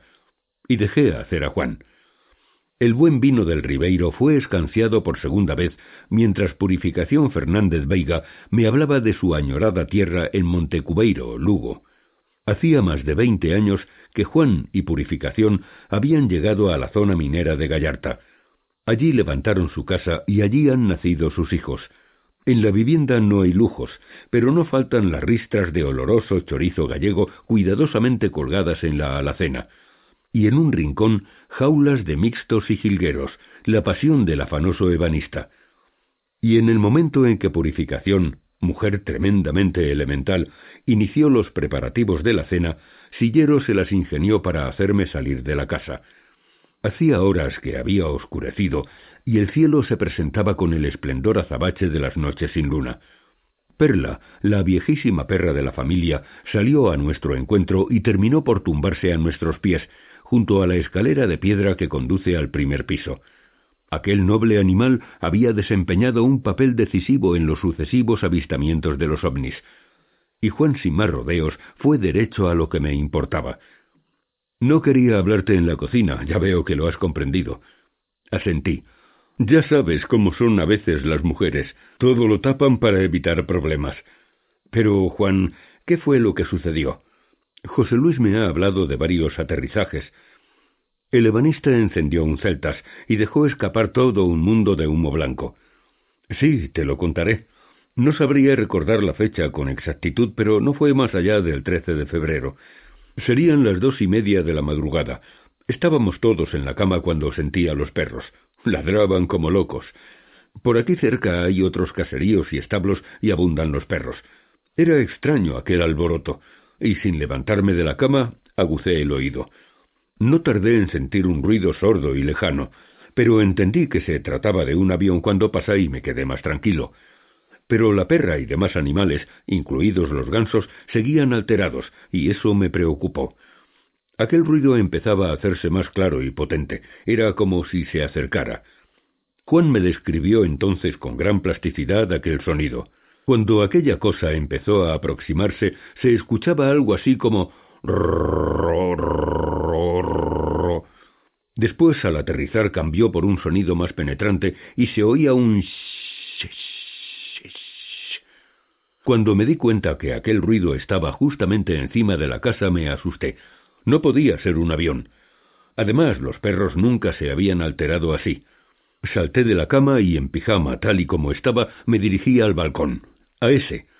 Juan Sillero señaló el pequeño balcón único en toda la fachada de la casa y que mira a una amplia explanada. Desde dicho balcón, como pude comprobar por mí mismo minutos después, se domina una amplia panorámica. No sólo la zona minera, también los montes más lejanos, como es el caso del Serrantes. Nada más asomarme aquí, vi una potente luz que se dirigía casi rozando las copas de los pinos hacia la escombrera. Aquella luz se movía muy despacio. Hacía escasos segundos que había pasado sobre el tejado de mi casa. La perra, mientras tanto, ladraba y ladraba. Y sin saber por qué, dejé el balcón, me puse el buzo y salí hasta aquí mismo, al pie del bosquecillo. ¿Tú solo? Sí, mi mujer y los niños siguieron en la cama. En realidad no se enteraron de la fiesta. Al comprender que la luz descendía hacia la escombrera que tenemos ahí detrás, salí corriendo y crucé el bosque. Cuando llegué al filo del talud me tumbé sobre la hierba y quedé maravillado. Aunque la oscuridad era ya total, pedí a Juan que hiciera de nuevo el mismo camino de aquella noche. El hombre se brindó encantado y nos dirigimos hacia el extremo opuesto del bosquecillo. Juan conoce el sendero a la perfección y a los pocos minutos se detuvo al borde mismo del talud, donde termina bruscamente el bosque. Una vez acostumbrados mis ojos a la oscuridad, empecé a distinguir la escombrera que nacía justamente a unos seis u ocho metros bajo nuestros pies. Era efectivamente el mismo relleno de piedras y tierra al que me había conducido el yerno de Juan, aunque por otro sendero. Juan se arrodilló entre los helechos y maleza y prosiguió su explicación. Cuando llegué aquí, como te decía, vi un aparato que estaba dando saltos sobre la escombrera. Se conoce que no terminaba de encontrar un buen asentamiento. Tocaba suavemente el suelo y volvía a elevarse unos metros. Después bajaba otra vez y subía nuevamente. Y así estuvo unos minutos hasta que por fin debió de encontrar un terreno más adecuado y se inmovilizó. No era muy grande, quizás el más pequeño de los cuatro, y era redondo, como un plato de sopa puesto boca abajo y con cuatro patas. ¿Y cuánto tiempo permaneció ahí? Bastante, yo calculo que no bajó de los veinte minutos. Me hubiera gustado que lo vieras. La luz era muy brillante, aunque no hacía daño a los ojos, y cambiaba de un tono a otro, primero blanco, después color oro, y un poquito antes de salir disparado hacia el cielo, de nuevo blanco, y aumentó el brillo. Yo estaba como hipnotizado, era lo más bonito que había visto en mi vida. Observé a Juan, hasta la última de sus células vibraba con aquellos recuerdos. ¿Y no se movió en todo ese tiempo? No, yo lo tenía a unos quince o veinte metros y no vi que lo hiciera. Sí escuché aquel zumbido sordo y constante como el de un moscardón, pero eso fue todo. ¿Recuerdas cómo eran las patas? Vi las dos que tenía frente a mí. Terminaban en algo parecido a puños. ¿Bolas? Pues no sé, quizás. A mí me recordaron un puño cerrado. Las otras patas no pude verlas porque el bicho se aplastó contra el suelo. ¿Y cómo se elevó? A eso de los veinte o veinticinco minutos empezó a subir muy despacio. Cuando estaba a unos dos o tres metros del suelo, quedó nuevamente inmóvil. Encogió las patas y se hizo más brillante. Aquella luz era blanca y muy potente. El zumbido se hizo más agudo y en un abrir y cerrar de ojos salió en vertical, hacia allá. Juan me señaló el noroeste. Se quitó de en medio en nada, menuda velocidad. Yo me quedé todavía un buen rato sentado aquí mismo. El último fogonazo de luz me dejó deslumbrado. Me fumé un cigarro y regresé a la casa. Los perros y gansos estaban en silencio y mi familia seguía durmiendo. Pero las cosas no eran iguales para mí. ¿Por qué? Juan me observó como tratando de averiguar si sería capaz de comprender sus sentimientos. Es que nada es igual en la vida después de haber visto una cosa de estas. Cuando interrogué al carpintero sobre otros detalles, ventanillas, luces, etc., respondió tajante. Nada, no vi nada, solo luz. Todo el objeto estaba iluminado, pero en el segundo bicho sí vi ventanillas. Esta vez fui yo quien se sentó sobre la hierba del bosquecillo, y ofrecí a Juan uno de mis cigarros. Arriba las estrellas parpadeaban sin cesar. ¿Cuánto tiempo pasó entre este primer objeto y el segundo? Unos quince días. Los perros y gansos me despertaron también de madrugada. Salté de la cama y vi otro gran resplandor que procedía de la escombrera. Tropezando aquí y allí, logré enfundarme el mono de trabajo y crucé el bosquecillo, ocultándome aquí, como la primera noche. Pero esta vez fue muy diferente. A pocos metros de mis narices flotaba otro aparato redondo, enorme y con muchas luces. Me quedé con la boca abierta. De pronto Juan guardó silencio. Sus ojos habían quedado fijos en el firmamento. Mantuve abierto el magnetófono al tiempo que trataba de localizar el punto que despertaba tanto interés en Juan. Recorrí las estrellas observando por el rabillo del ojo a mi entrevistado. Por un segundo imaginé un nuevo descenso de una de aquellas naves sobre la escombrera, e instintivamente deslicé mi mano hacia la bolsa de las cámaras fotográficas. Si uno de aquellos ovnis se decidía a bajar, esta vez no escaparía pero no terminaba de descubrir lo que había puesto en guardia a Sillero. Aquello me está dando mala espina, comentó al fin el carpintero, y me señaló un punto rojizo que variaba constantemente en su brillo. Tomé mis prismáticos y enfoqué el punto en cuestión. Tras unos segundos de duda, llegué a la conclusión de que se trataba de una estrella. El propio Juan se adelantó a mis pensamientos. No, eso parece un lucero. El caso es que cuando se alejan toman ese color. Una observación más prolongada me confirmó en lo ya expuesto. Se trataba de una estrella que parpadeaba con fuerza a causa de la calima. Sin embargo, aquella primera entrevista no fue ya como la había imaginado. Después del susto, tanto Juan como yo terminamos hablando con los ojos puestos en el oscuro cielo. En mi corazón seguía vivo y con más fuerza que nunca el deseo de llegar hasta estas naves. En muchas entrevistas y conversaciones me han preguntado siempre si sería capaz de resistir la proximidad de un ovni y, naturalmente, de sus ocupantes. La verdad es que no lo sé. Si he de tener en cuenta las reacciones de todos aquellos a quienes he entrevistado y que afirman haber visto uno de estos objetos o a sus tripulantes, posiblemente saldría corriendo. No obstante, y desde hace algún tiempo, el duro entrenamiento a que me he sometido, las muchas horas de soledad en parajes aislados y ese enorme convencimiento de que no son agresivos, quizá me permitiera soportarlo. En esta segunda ocasión, y según el relato del testigo, el ovni era considerablemente mayor. Quizás alcanzase los cincuenta metros de diámetro. Como te decía, prosiguió Juan, allí me quedé con la barbilla pegada a la húmeda hierba, casi sin respirar, asombrado por semejante luminosidad y ante la grandiosidad del artefacto. A mi llegada al borde del talud, el objeto empezaba a bajar muy suavemente. ¿Dónde? Allí, en aquella esquina. Y Juan me indicó uno de los extremos del semicírculo. La distancia hasta el escondite de sillero no sería superior a los setenta metros. Primero, al bajar, el disco giró un poco, y yo me asusté. Adiós, a que me ven y empecé a echarme hacia atrás. Desde mi sitio yo veía ya hasta las ventanas, pero no tocaron tierra, giraron y se fueron al otro extremo de la escombrera, y en cada desplazamiento aquel disco se colocaba en una posición oblicua. El zumbido se hizo entonces más fuerte, y llegó un momento en que tuve que cerrar los ojos y agarrarme la cabeza medio enloquecido. Después el plato quedó en silencio pero antes de aposentarse sobre el terreno repitió la misma operación que el primero. Tocaba la escombrera y se elevaba unos metros. Descendía de nuevo y trataba de asentarse. Al no conseguirlo remontaba el vuelo y parecía buscar otro lugar. Y así tres o cuatro veces. Por último quedó inmóvil sobre el terreno, ahí enfrente, y vi como el disco entero se pegaba al suelo, como si tuviera un sistema hidráulico.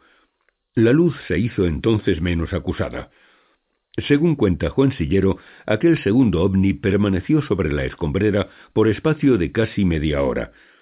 Algo más tranquilo que en la oportunidad anterior, el ebanista prestó mayor atención al aparato.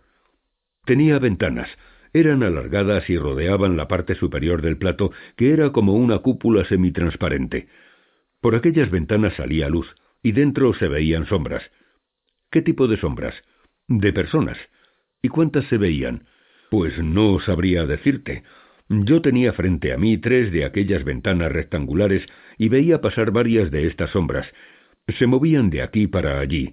Observé que cuando se acercaban a los ventanales de la cúpula disminuían de tamaño.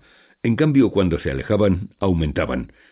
El fenómeno que observó Juan podría tener una explicación de tipo óptico a causa de la concavidad de la citada cúpula.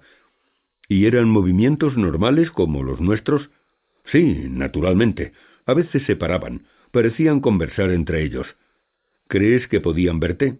No lo sé. La verdad es que me encontraba muy oculto por todo este ramaje. ¿Hubo algún momento en que pudieras distinguir las caras o algún detalle de los cuerpos?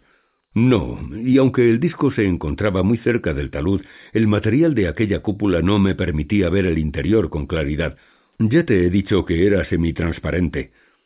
La verdad es que, a pesar de la aplastante evidencia de las ochenta y tantas huellas en la escombrera, yo no había renunciado a poner a prueba la veracidad del testigo. Era mi obligación como investigador.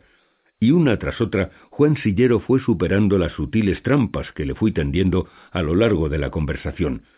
Aquello era un buen síntoma respecto a la autenticidad del caso. ¿Salió alguno de los tripulantes? No, yo al menos no me di cuenta. ¿Viste algún brazo mecánico? Tampoco. Allí lo único que giraba eran las antenas de la parte superior del disco. ¿Y cómo eran esas antenas? Pues no sé, como unas antenas de coche, pero más largas y en paralelo con el suelo. Eso sí, en ningún momento dejaron de girar. Todos las llevaban, los cuatro discos. Casi a la media hora se intensificó el zumbido y el aparato tomó altura, estabilizándose también a escasos metros de tierra recogió las cuatro patas y aumentó la luminosidad, saliendo hacia el mismo lugar por donde desapareció el primero. Es curioso, pero todos se alejaron hacia allí. Y Juan volvió a señalarme el noroeste. La estrella que nos había hecho vibrar durante algunos minutos seguía en la misma zona, con sus constantes guiños de luz. Y al igual que la primera noche, y la tercera y la cuarta, el vecino de la Florida regresó a su cama y guardó nuevamente silencio. Era su secreto. Otros diez días después, y a eso de las cuatro de la mañana, se repitió la misma historia. Perla, la pequeña perra, los gansos y el resto de los animales de los alrededores despertaron a Juan.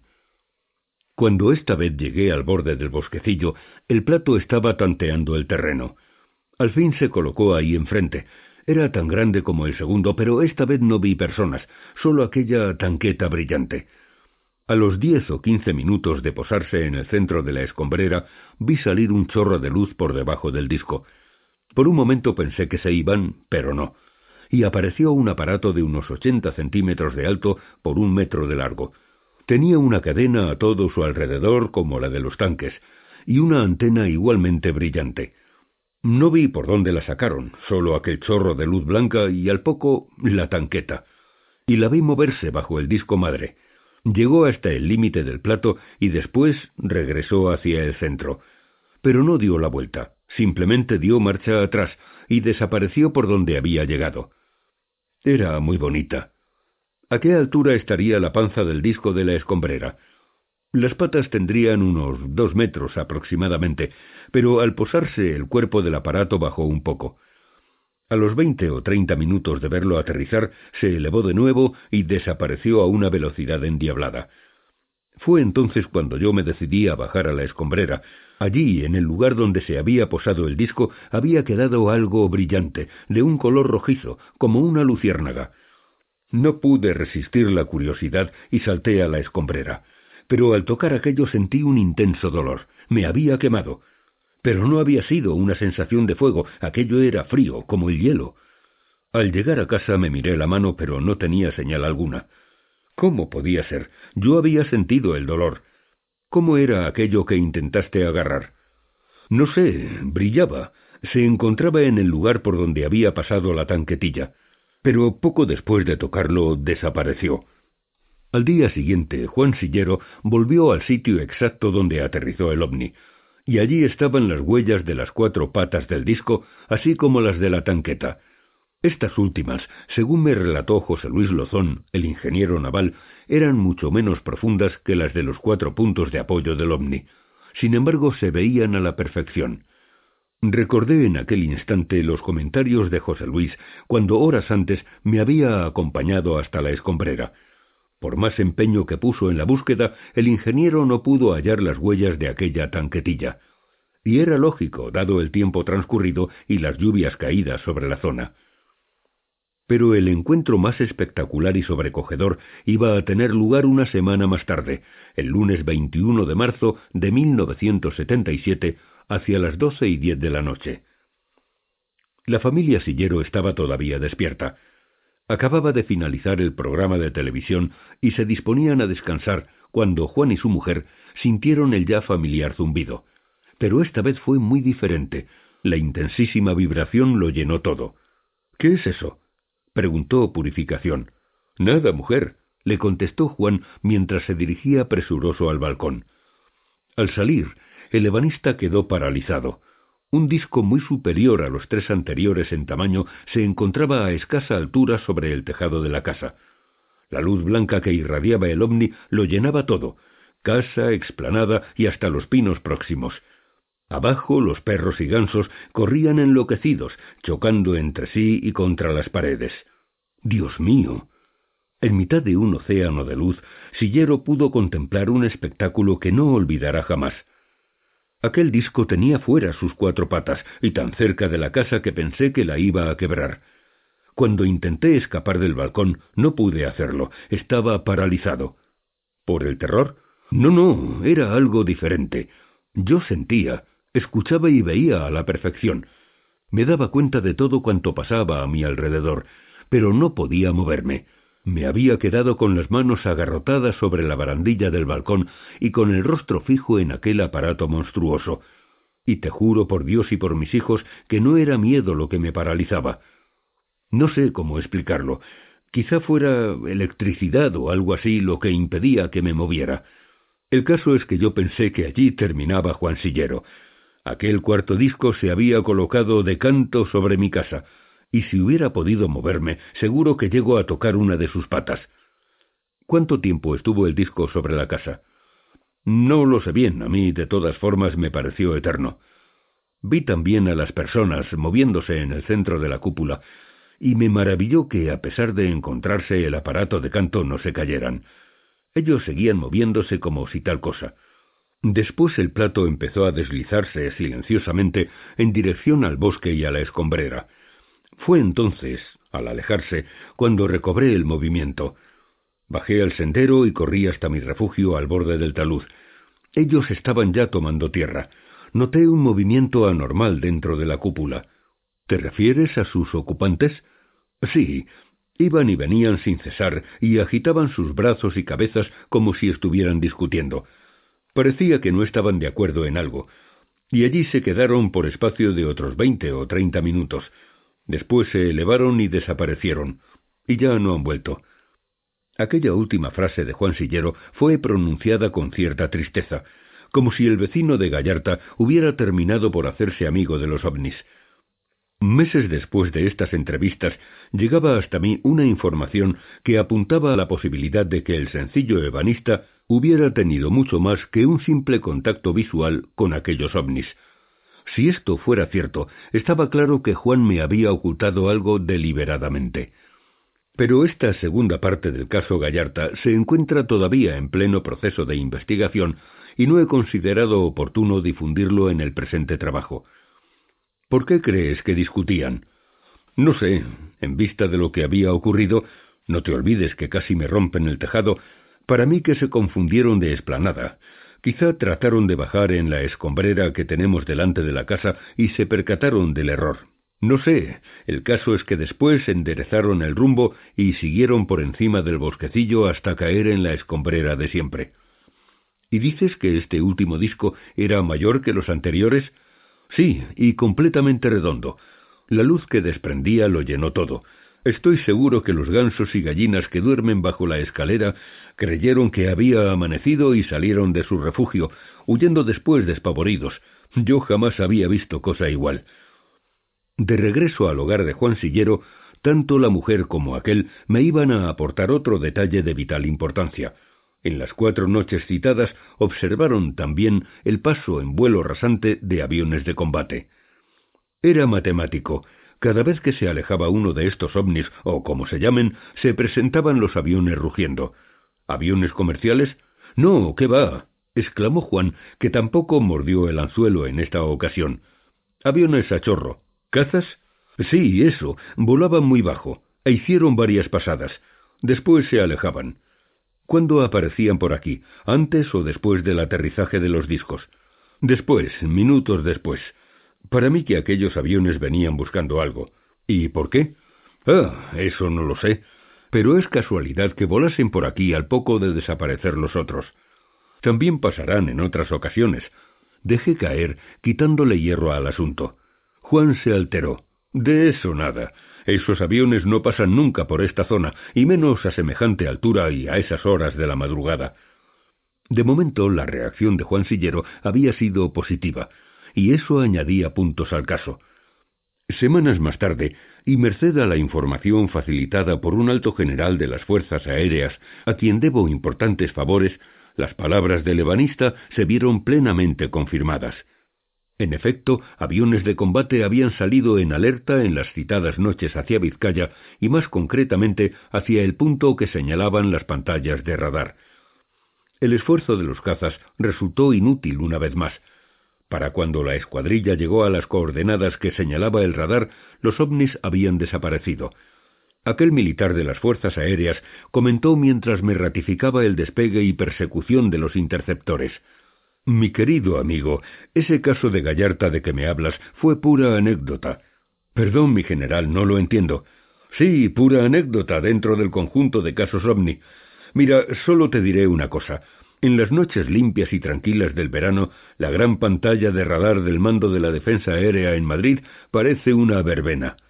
¿Una qué? Una verbena, un festival de ecos no identificados que se mueven en nuestros cielos. ¿Ovnis? ¿Tú qué crees? Y el general sonrió con benevolencia como quien tiene delante a un niño. El mando de la defensa aérea, pensé, uno de los centros vitales de nuestras fuerzas aéreas, donde efectivamente se registran decenas de casos ovni al cabo del año.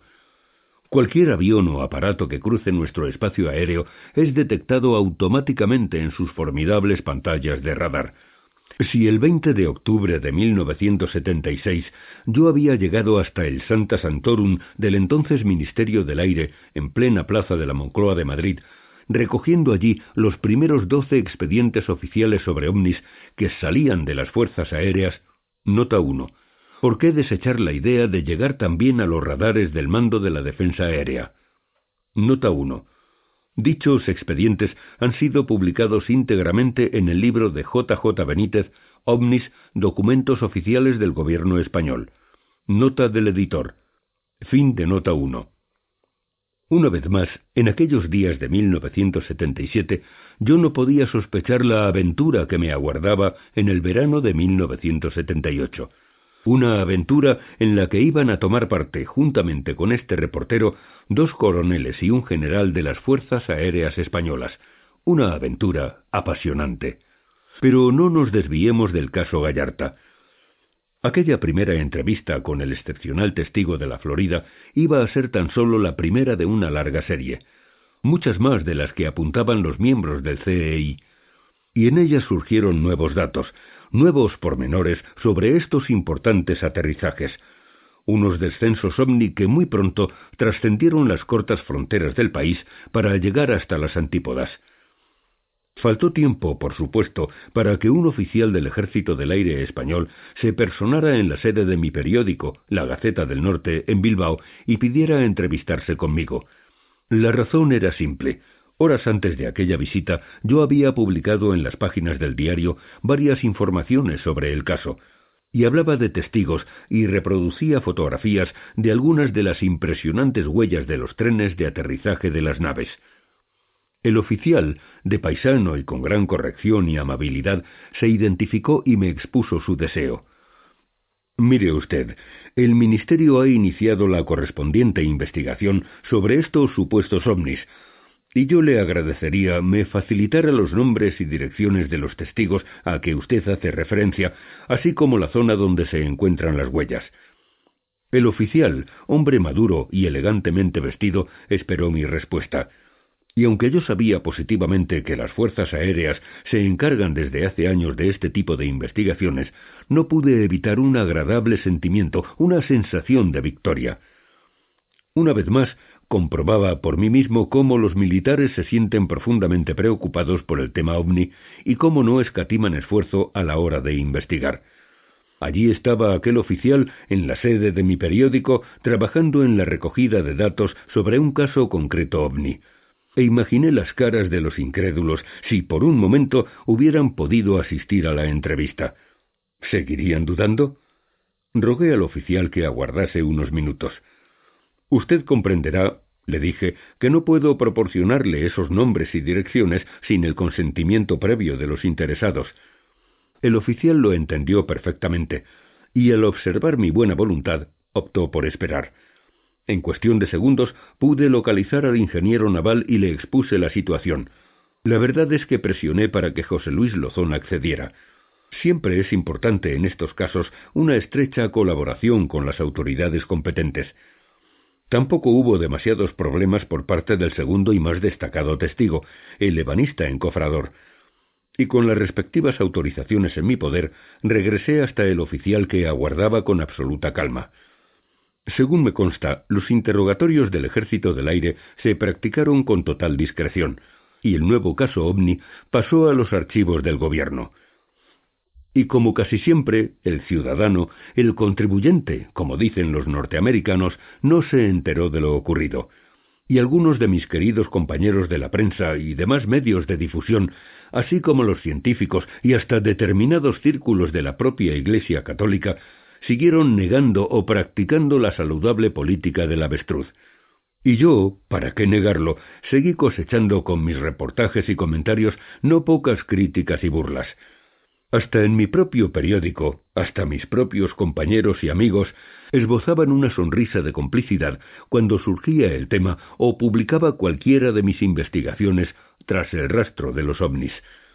Pero si algo he podido aprender en todos estos años de búsqueda, ha sido a seguir caminando, a proseguir en la tarea que me fijé un día, llegar hasta ellos y mostrar a las gentes cuanto sé.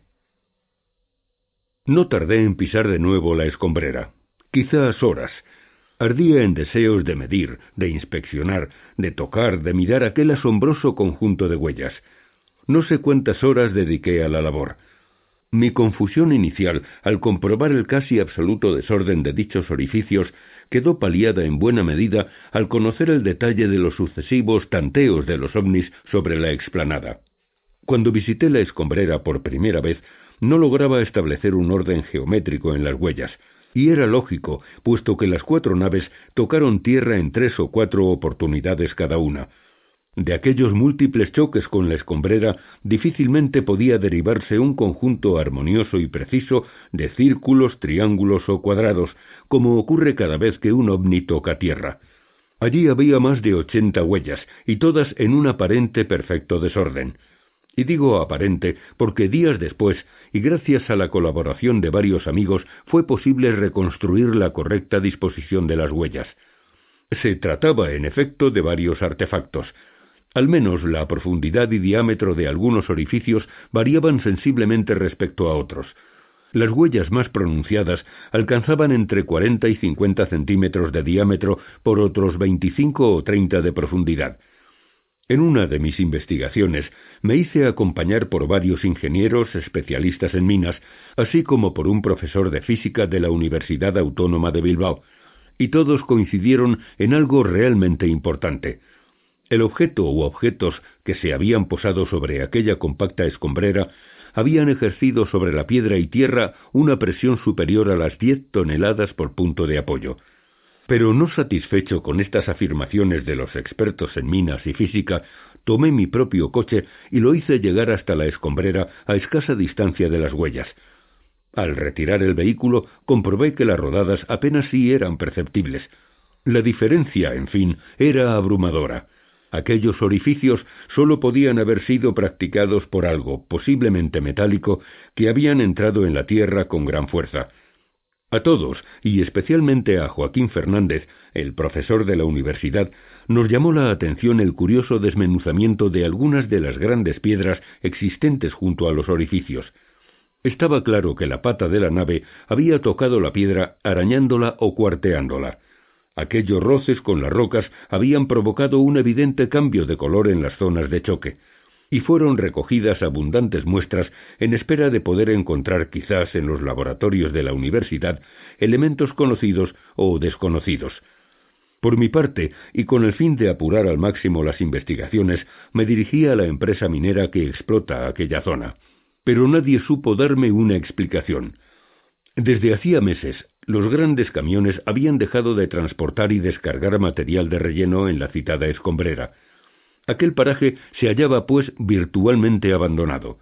Pero ¿qué podía haber impulsado a los cuatro ovnis a descender sobre la solitaria escombrera de la Florida? ¿Por qué fue utilizada la pequeña tanqueta? Algo estaba claro. A los tripulantes de aquellas naves les interesaba o preocupaba la escombrera. Quizá trataron de conocer la naturaleza de los minerales de hierro allí depositados, siderita y oligisto, o quizá buscaban algo más en el fondo del relleno. No es la primera vez que un ovni aterriza para examinar el tipo de terreno e incluso como hemos hecho nosotros en la Luna y Marte para recoger muestras. Por otra parte, y después de un concienzudo análisis, no fue posible encontrar una sola señal de quemaduras ni en las rocas o tierra, ni en las escasas hierbas que crecen en las fisuras de las piedras. Aquello encajaba bien con las descripciones de Juan Sillero, que en ningún momento habló de llamaradas, toberas, etc. Cuando visité el hogar de Juan, me percaté desde el primer momento que en la casa no había ni un solo libro sobre ovnis, y según las propias palabras del ebanista, jamás se había ocupado del asunto. Si todo esto era así, ¿Cómo entender que Sillero pudiera ofrecer detalles sobre la forma, luminosidad, comportamiento, etcétera, de las naves, idénticos a otros testimonios recogidos a miles de kilómetros en los más remotos países? En mi opinión, esos ovnis existieron en realidad y se posaron sobre la escombrera de Gallarta. Y ahí estaba la prueba final de los radares militares para rubricarlo. Un análisis de los cuatro descensos sobre la zona minera me había permitido comprobar, entre otras cosas, que cada ovni aterrizó bien entrada la noche, con cielo despejado y espaciando cada investigación al menos unos siete días. Cuando las investigaciones me condujeron hasta la escombrera, hacía escasamente una semana que se había producido el cuarto y hasta ese momento último aterrizaje. Y una vez más, al tiempo que me familiarizaba con aquellas casi noventa huellas, me propuse esperar un nuevo y posible descenso de las naves. Y cargado de ilusión, esperanza y miedo, llegué la primera noche hasta los alrededores de la casa de Juan Sillero. La oscuridad era ya absoluta en la zona. Tan solo la luz amarilla que escapaba por las ventanas del hogar del ebanista se destacaba contra la masa negra e informe del bosque. Como he comentado anteriormente, la casa de Sillero se levanta aislada, a caballo entre una amplia planicie y el bosquecillo de pinos. Gallarta, el pueblo, se encuentra a poco más de dos kilómetros. Ni un solo caserío acompaña a la familia en un considerable radio. Oculté mi coche en un extremo de la pista de tierra y grava que serpentea en dirección a la vieja casa, y esperé hasta que vi morir la última luz de la familia Sillero. El cielo se mostraba nítido, sin luna, y el frío de marzo daba un brillo especial a las estrellas. A mis espaldas adiviné la mole cónica del monte Serantes, guardián del puerto bilbaíno. Era el momento. Casi maquinalmente revisé mi equipo. Los inseparables prismáticos de campaña de diez por cincuenta, desconchados ya por tanta aventura y desventura tras los ovnis.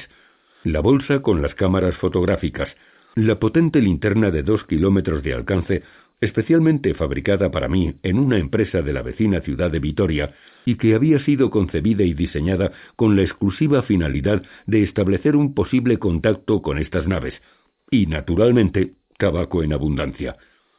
Mi propósito era llegar hasta el bosque, penetrar en él y siguiendo el mismo sendero que había recorrido Juan cuando descendían las naves, apostarme al borde del talud y esperar. ¿Esperar qué? Hubieran preguntado sin duda algunos de mis amigos al verme en aquella noche en plena soledad. Esa respuesta sí estaba clara en mi corazón. Esperar el paso o el descenso de cualquiera de estas naves. Esperar otra vez, como tantas, el milagro de unos seres altos o bajos, con o sin escafandra, que proceden de otros mundos. Esperar quizás un saludo. Esperar aquel ansiado zumbido esperar una luz indescriptible como la de los ovnis que tuve a poco más de doscientos metros en el desierto peruano de Chilca, esperar una o mil respuestas, esperar una mano en el hombro, el silencio y quizás unas horas de paz. Y me encaminé hacia uno de los extremos del bosquecillo. Quería evitar a toda costa que mi presencia fuera delatada por los perros, que alterarían sin duda a Juan, Así que opté por el camino más largo, pero al mismo tiempo más acorde con mis intenciones.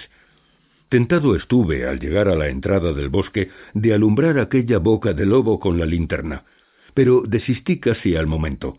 Un chorro de luz blanca, sin dispersión, de dos kilómetros de longitud, habría sido visto por algunos de los perros guardianes de la casa de Sillero o de los establos y caseríos de la zona minera, y preferí esperar unos minutos en el umbral del bosque tratando de que mis ojos se acostumbraran a la negrura. Lentamente inicié la búsqueda del sendero, pero a los cinco minutos de marcha, penosa en verdad a causa de lo cerrado de la vegetación, me di cuenta que aquel objetivo resultaba harto difícil. El bosque, al menos en la oscuridad, era un laberinto. Y llegó un momento en que, absolutamente desorientado, decidí descargar el equipo y sentarme entre los árboles. Necesitaba descubrir cualquier punto de luz, cualquier detalle que me permitiera llegar al talud desde el que se domina la escombrera de los aterrizajes. Y sumido en aquella oscuridad total, agucé mis sentidos. Esperaba al menos escuchar los ladridos de los perros y que aquello me sirviera de punto de referencia. Pero ante mi creciente sorpresa e inquietud, quizá debería llamarlo creciente miedo, En el bosque solo reinaba el silencio, un silencio anormal, pastoso, denso, y los viejos y ya conocidos síntomas del terror, frío en la nuca y en la espalda, manos sudorosas y sequedad en la garganta, aparecieron en mí en cuestión de décimas de segundo. Recordaba una sensación similar durante una de mis correrías nocturnas tras los ovnis en pleno coto de Doñana. En aquella ocasión sólo pude resistir al pavor por espacio de veinte o treinta minutos, y me puse en pie, como impulsado por un resorte. Pero, me dije, ¿a qué tengo miedo? ¿Por qué esta angustia? Y al mismo tiempo que aseguraba la bolsa de las cámaras sobre mi hombro, me propuse seguir. Esta vez no habrá concesiones al miedo. Era extraño. Desde mucho antes de entrar en el bosque ya pesaba sobre mí la sensación de estar siendo observado. Pero, ¿por quién? Seguí caminando, y a los pocos minutos, por entre los espinos y maleza, me pareció divisar una mancha rojiza. Me detuve y observé. Aquella luz roja sin brillo se encontraba evidentemente a corta distancia. Parecía hallarse sobre tierra. A pesar de mis años tras los ovnis, el corazón se me aceleró bruscamente, y el fuego de la emoción se encendió en mi estómago. Sin dudarlo un segundo me abrí paso entre el matorral en dirección a la enigmática luz. Creo que dejé entre las ramas de los árboles y entre las zarzas buenos jirones de mi ropa, pero de esto me percataría mucho después. Mi deseo de aproximarme a una de estas naves era y es tan intenso que no me detuve en mi ya loca carrera por entre los pinos y cuando traté de evitarlo era demasiado tarde. Sin saber cómo, había llegado súbitamente al final del pinar, y encontré el vacío bajo mis pies. El impulso de la carrera me precipitó talud abajo, rodando desde una altura de seis a ocho metros. No sé ni cómo no me maté en el acto. Cuando llegué al fondo de la escombrera, solo los prismáticos seguían en torno a mi cuello. La linterna y la bolsa de las cámaras habían rolado también. Instintivamente traté de recomponer mis ideas al tiempo que palpaba mis huesos. Los brazos y manos, gracias al cielo, habían amortiguado el golpe, pero sentía un intenso dolor en el pecho, y pensé que quizá los prismáticos se habían clavado contra el tórax en la caída. Cuando pude incorporarme y recuperar las cámaras fotográficas y la linterna, traté de localizar la luminosidad que me había alertado. Pero desde el fondo de la escombrera resultaba imposible. Ya no distinguía el menor resplandor rojizo. No obstante, decidí continuar en la misma dirección que llevaba antes de caer por el talud. Tanto mis ropas como el rostro y manos debían de presentar un aspecto lamentable. Y mientras avanzaba hacia uno de los extremos de la explanada, sentí correr por el lado derecho de mi cuello un reguerillo de sangre. Al retirar la mano de la oreja, comprobé que sangraba con cierta intensidad. Alguna de las piedras me había golpeado pero no estaba dispuesto a detenerme, y taponando la sangre con un pañuelo, llegué hasta el borde derecho de la escombrera, donde arranca el único prado que crece junto a la explanada de los aterrizajes. Como pude ver en posteriores ocasiones, allí el terreno, aunque llano, presenta ciertas hondonadas y una vegetación igualmente irregular, espesa a veces y con claros entre algunos arbolillos, Traspasé una pequeña puerta de madera que en tiempos había formado parte de una alambrada, y al salir de una de las hondonadas quedé paralizado. Ante mí, a veinte pasos, tenía la luminosidad rojiza que yo viera desde el bosquecillo. Lentamente me aproximé al lugar y me dejé caer de rodillas, profundamente decepcionado. La mancha roja y brillante que tanto me había excitado desde la oscuridad del pinar eran los restos de una hoguera. Las brasas, todavía al rojo, formaban un amplio círculo. Sin duda alguno de los campesinos de la zona, o el mismo Juan Sillero, habían estado en el prado poco antes. Me senté sobre los talones y así permanecí por un largo espacio de tiempo. Sólo los que conocen mi profunda ilusión por llegar hasta ellos podrían entender la tristeza y la sensación de impotencia que me paralizaban en aquellos instantes. Solo aquellos que saben que he hecho de la persecución y constante difusión ovni el gran ideal de mi vida podrían sentir quizás el dolor de aquella noche frente al silencio burlón de las ascuas.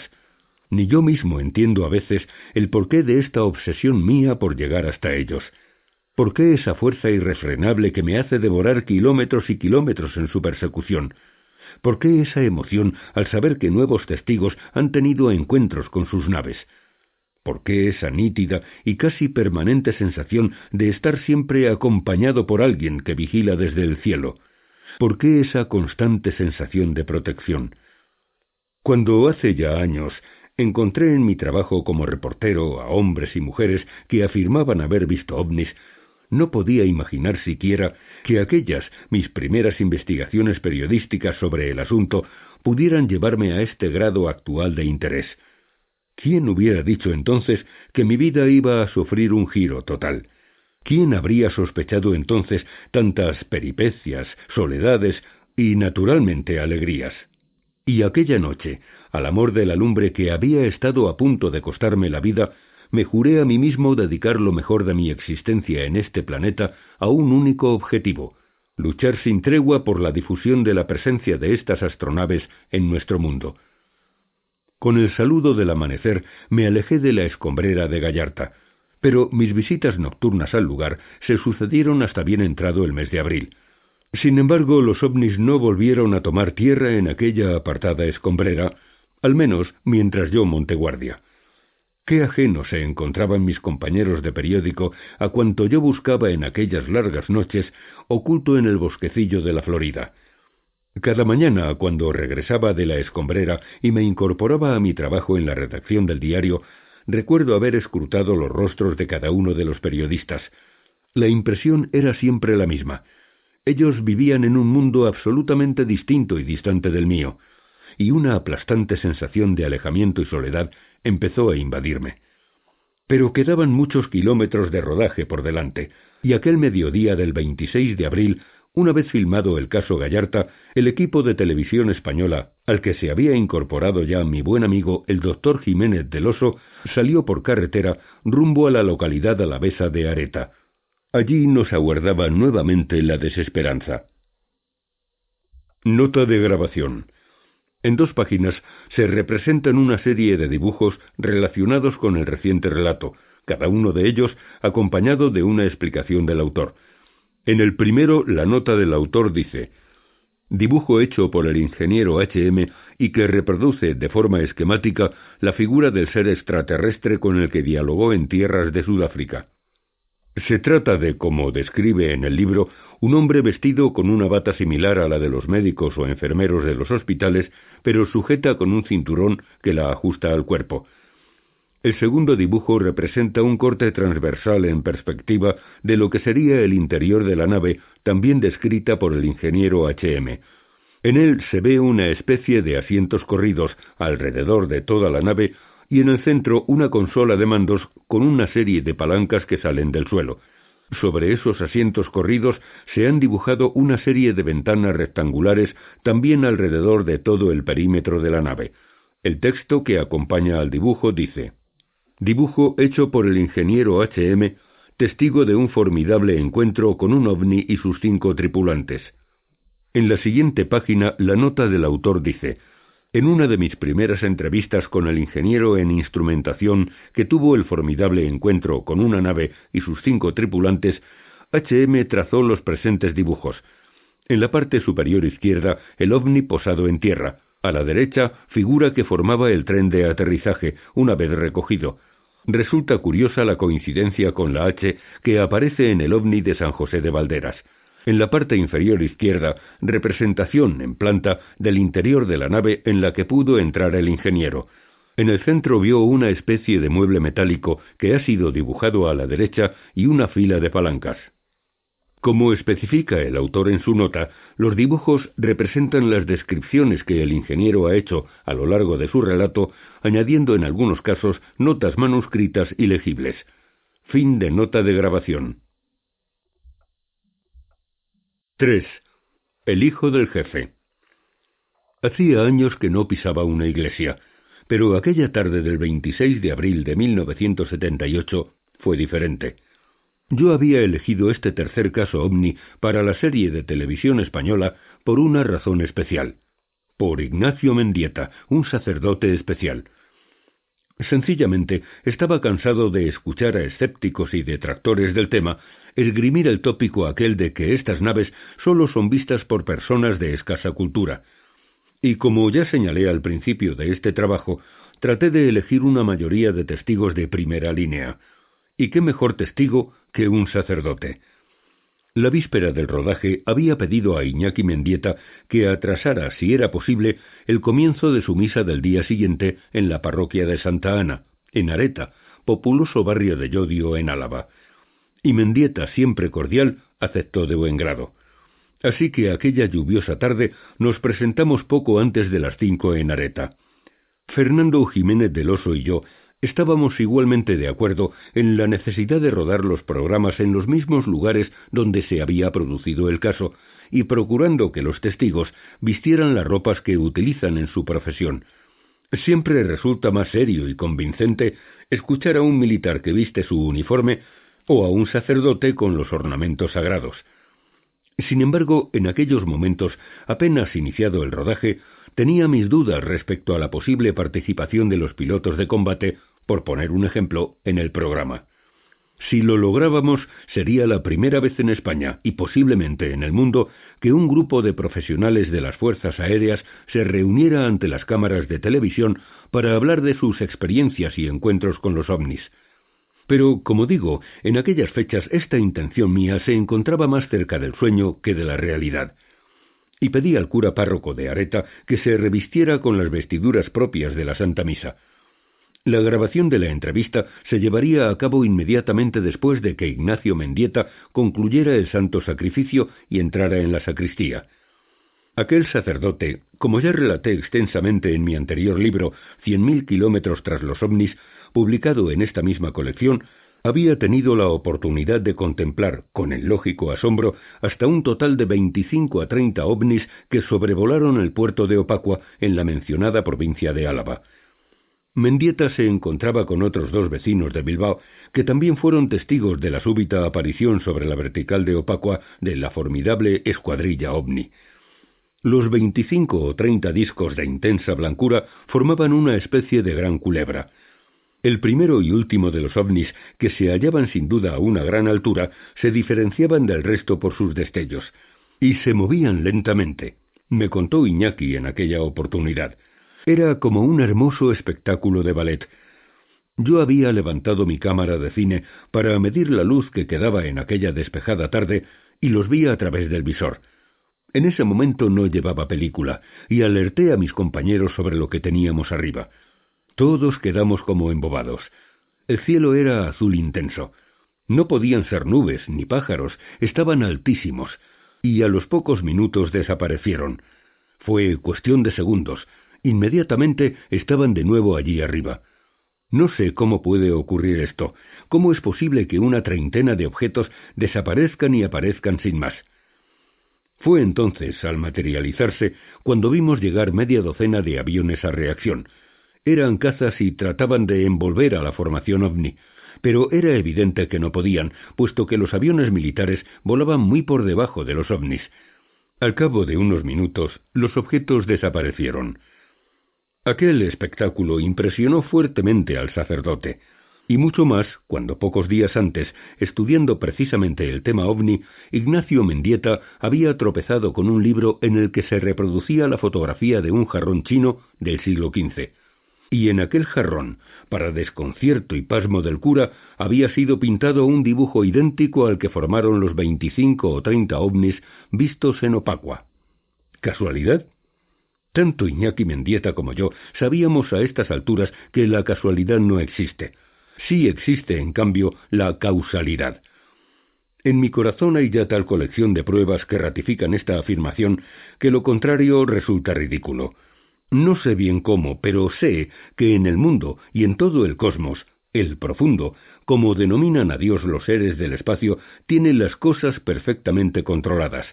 Y la frase aquella de los Evangelios, y tened por cierto que está contado hasta el último de vuestros cabellos, se ajusta sin duda a la más rigurosa verdad. No me avergüenza ni mucho menos afirmar públicamente que Dios existe y que es el gran creador, y lo curioso es que lo haya descubierto y sentido a raíz de mis investigaciones tras los ovnis.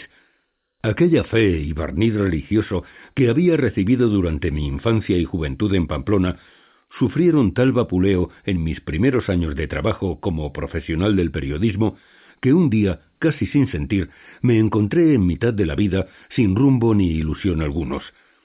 ¿Por qué me sentía profundamente vacío? ¿Por qué aquel constante empeño mío en asomarme cada noche a las estrellas?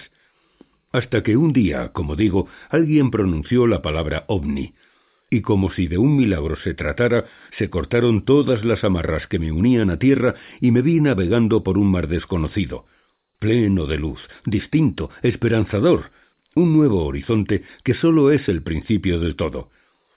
Tras perseguir y perseguir a estos objetos, las preguntas fueron apareciendo en mi mente. Cuantas más pruebas lograba reunir sobre la veracidad del fenómeno, de la autenticidad de los casos, cuanto más convencido estaba de que los ovnis son astronaves extraterrestres, más fuertes llegaban las interrogantes. ¿Quiénes son? ¿De dónde proceden? ¿Quién es Dios para ellos? ¿Qué somos nosotros en realidad? Y en mil contactos con otros infatigables buscadores de la verdad, pude saber que el ser humano es mucho más que dinero, poder, soberbia o cultura. Aprendí que esta vida es tan solo aprendizaje. Aprendizaje constante para poder pasar a otros niveles superiores donde todo es diferente, a otras dimensiones con las que ni siquiera podemos soñar. Y aquella tarde, de nuevo a causa de los ovnis, me vi en mitad de una iglesia. Hacía años que no entraba en un templo. Ignacio Mendieta se había revestido con unas vestiduras blancas y estaba a punto de iniciar la misa.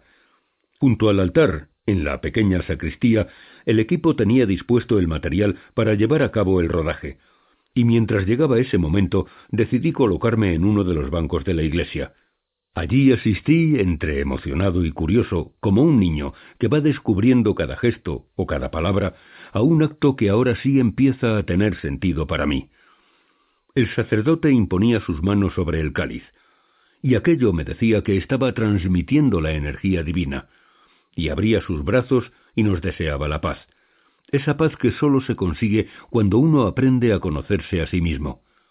Y pidió al Padre, al jefe, como a mí me gusta llamarlo, por todos y cada uno de los que formábamos el equipo de televisión española. Falta nos hacía. Pero el momento de mayor vibración para mí fue cuando Iñaki tomó las formas y empezó a repartir la comunión. Yo no había visto comulgar con la mano, y quedé perplejo, con el corazón encogido.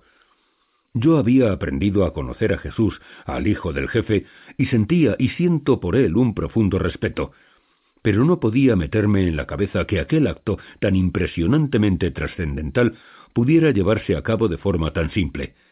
Al menos para mí, conectar con el hijo del jefe tiene que ser algo que debe hacerse con absoluta conciencia. Cuando a los pocos amigos que me quedaban les he comentado en alguna ocasión que también a raíz de los ovnis he llegado a intuir la tremenda importancia de Jesús, los más me observan como a un loco. Y sin embargo, así es. En esa considerable gama de seres que forman la jerarquía universal y que en realidad nos protegen, unen y conducen al profundo, el hijo del jefe ostenta un altísimo papel, y espero poder escribir en breve mis propias vivencias con relación a Jesús. Una vez concluida la misa, el sacerdote se dirigió a la sacristía. El equipo había empezado ya a rodar, y la entrevista se desarrolló perfectamente hasta que, casi a punto de concluir, la cámara volvió a fallar. Por más esfuerzos que desplegaron Federico y Pepe, su ayudante, aquello no echaba a andar, y fue necesario concluir la entrevista sin imagen. La noche había llegado ya sobre Areta, y el equipo, tras no pocas cavilaciones, decidió regresar a Bilbao y desde allí a Madrid para tomar una nueva cámara, la tercera, y de paso poner las peras a cuarto a los responsables del material. Aquel fue quizás uno de los momentos más desalentadores para el equipo. Marchar a Madrid y tomar una nueva cámara era retrasar sensiblemente el programa de trabajo. Y con esta oscura perspectiva entrábamos nuevamente en la capital vizcaína. Antes de despedirnos, Gerardo, el responsable de producción, el que maneja el dinero del equipo para entendernos, me comunicó que todavía quedaba una última posibilidad. Si el centro emisor de televisión española en Bilbao nos proporcionaba una cámara, quizás al día siguiente pudiéramos seguir filmando. Yo sabía que Ricardo Elorza, el prestigioso cámara del centro bilbaíno, era además un compañero excelente, y casi lo di por hecho. Te llamaré esta misma noche, me anunció Gerardo desde la puerta del Hotel Nervión, donde se alojaba el grupo. Hacia las diez y media llegaba a mi domicilio en Lejona. Pocos minutos después, y como movido por una fuerza sutil pero de hierro, me asomé al balcón y mis ojos quedaron fijos en una potente luz roja que permanecía inmóvil como a unos veinte grados sobre el horizonte. Era ya noche cerrada y las nubes que habían amenazado la región durante toda la jornada seguían cubriendo el firmamento, haciendo totalmente imposible la menor filtración de la luz de las estrellas.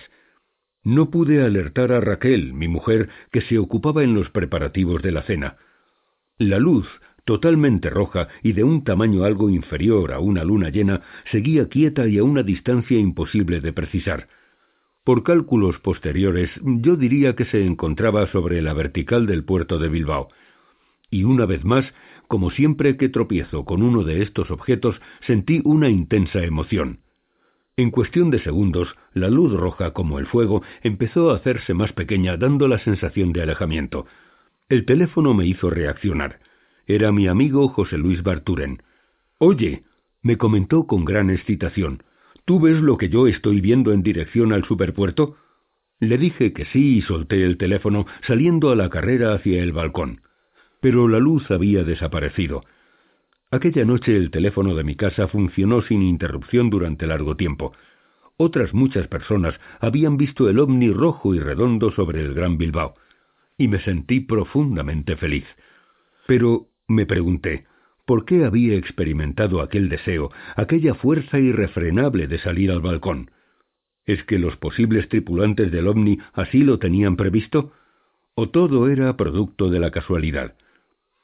Una última llamada del productor del programa me confirmó que, en efecto, el Orza nos facilitaba y de mil amores su equipo.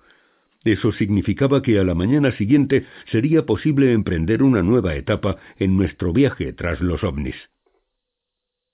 Nota de grabación. Dos fotografías y un gráfico ilustran este capítulo.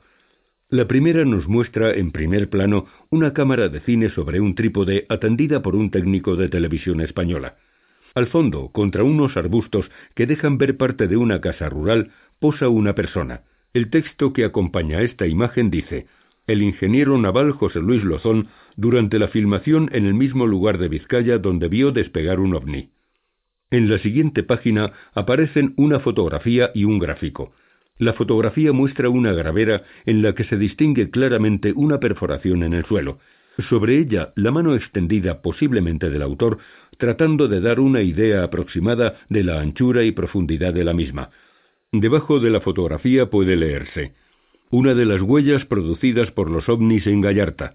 En mis investigaciones pude detectar más de ochenta como la que aparece en la fotografía. El gráfico representa varios círculos unidos por distintas líneas, primero marcando el perímetro y luego haciendo triangulaciones entre ellos. En el texto podemos leer En el gráfico de Coldo, la distribución de las principales huellas encontradas en la escombrera de Gallarta, en Vizcaya. Aunque el total de perforaciones en el terreno se eleva a más de ochenta, Muchas de estas huellas aparecen en un total desorden, pues las cuatro patas tocaron tierra en varias ocasiones antes de posarse definitivamente. Fin de nota de grabación. 4. Santander. Un extraterrestre en la ventana. Había notado cómo el doctor Jiménez del Oso volvía una y otra vez la cabeza. Recuerdo que descendíamos por el alto de Saltacaballos en dirección a Castro Urdiales y no pude contenerme más. Yo tenía la misma sensación desde que saliéramos aquella espléndida mañana del 27 de abril de la ciudad de Bilbao rumbo al pueblo santanderino de Puente San Miguel. Era una sensación inconfundible. Ya la había experimentado antes, y siempre se reproducía cuando me encontraba en pleno trabajo de investigación ovni. ¿Qué ocurre? Interrogué a Fernando Jiménez del Oso. Fernando, medio en broma, contestó mientras señalaba la parte trasera del coche. Te parecerá una solemne tontería, pero tengo la sensación de que nos sigue un ovni. A pesar del tono de broma, Javier Artaller, ayudante de producción, y Gerardo, productor que conducía el turismo, se volvieron en la dirección marcada por Fernando. Por supuesto, el cielo aparecía azul y despejado sin rastro alguno de ovnis. Aquello me hizo pensar. ¿Por qué había tenido la misma sensación que mi amigo, el popular presentador y director del programa Más allá de televisión española? ¿Casualidad? Como digo, esa misma impresión, directa e intensa como un latigazo, había podido vivirla en numerosas oportunidades cuando me dedico a seguir la pista de estas naves. Y mientras rodábamos hacia Castro y Laredo, surgió una encendida discusión motivada ante la posibilidad de que uno de estos objetos volantes pudiera seguir a nuestro coche sin que nosotros ni nadie se percatara de su presencia. Eso es imposible, apuntaba Javier, el noble navarro de Sesma, haciendo de abogado del diablo. No puede hacerse invisible. ¿Y por qué no? respondía Fernando. ¿Qué sabemos nosotros de la supertecnología de estos seres? Para Jiménez del Oso, y se ha encargado de hacerlo público infinidad de veces, los ovnis existen, y son ingenios sin duda tripulados por civilizaciones exteriores más adelantadas que la nuestra, de ahí su oposición a las palabras de Javier. Si para ellos es fácil llegar hasta nuestro mundo, y ahí están, ¿por qué iba a ser difícil encontrar un sistema de camuflaje semejante?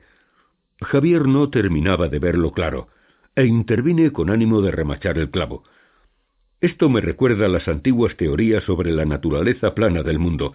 Hasta el siglo XV casi todo el mundo creía que la Tierra era plana y no esférica. El mismo Colón, a pesar de todo, estaba convencido de ello. ¿Y qué me dices de nuestros abuelos, por no remontarnos más atrás? ¿Qué pensarían de nuestros actuales sistemas de microcirugía? ¿Cómo encajarían los trasplantes de córneas o de válvulas cardíacas? ¿Entenderían una computadora de tercera generación? ¿Y un rayo láser? Y tan solo han pasado cincuenta años. Es arriesgado afirmar que esos seres extraterrestres no pueden realizar tal o cual cosa porque simplemente nuestra tecnología no haya llegado a ello. En honor a la verdad y a la prudencia deberíamos ser mucho más humildes. Ellos pueden llevarnos miles o cientos de miles de años. Y metidos en estas disquisiciones nos fuimos aproximando a la localidad de Puente San Miguel. Algo había quedado claro en el corazón de Fernando y en el mío. Sea como fuere, ¿por qué habíamos tenido aquella misma sensación? Y aceptando que fuera cierto, ¿qué papel podía jugar una de estas naves cerca de nuestro equipo? Un mes después de esta conversación, con el rodaje felizmente concluido, yo estaría en situación de comprender mucho mejor las posibles razones que quizá movían a estos seres a velar por la buena marcha del proyecto. Mi decisión de elegir el caso de Puente San Miguel para la serie de televisión española se debió principalmente al hecho de que el ovni hubiera sido visto desde puntos diferentes del pueblo, y naturalmente ante el atractivo factor de la presencia de uno de los ocupantes fuera de su nave. Por otra parte, los dos testigos principales, los hermanos Ruiz Oribe, mineros de profesión, gozan de una excelente reputación en la comarca.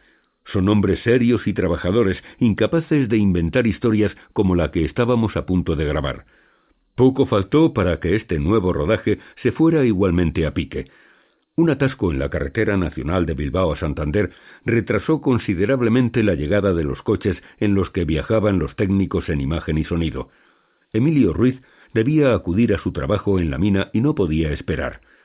Casi en el último momento apareció el resto del equipo, salvándose así y por los pelos la grabación. Atención, silencio. Televisión Española tras los ovnis, 27 de abril, Puente San Miguel, primera. Y Javier retiró la claqueta del campo de imagen de la cámara al tiempo que asestaba el seco y característico golpe a la parte inferior de la citada claqueta. Y Emilio Ruiz Oribe, testigo principal del caso, inició su relato. Fue de madrugada, quizá a las cinco menos diez. Todos dormíamos en la casa, mi madre, mis hermanos y yo. Era el 1 de diciembre del pasado año 1977. Yo duermo en la habitación que da a la plaza y ocupo la cama más alejada de la ventana. Al pie de esta duerme mi otro hermano. La noche había transcurrido en calma, como ocurre con los pequeños pueblos. Pero hacia las cuatro cincuenta Los perros empezaron a ladrar desaforadamente. Ladraban los de la casa y los del resto del vecindario.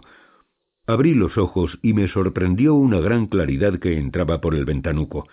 Al principio pensé que nos habíamos quedado dormidos, pero casi al mismo tiempo observé el rostro de una persona que miraba a través del cristal de la ventana, y creí que se trataba de alguno de los compañeros de mi hermano, que trataba de avisarlo para ir al trabajo.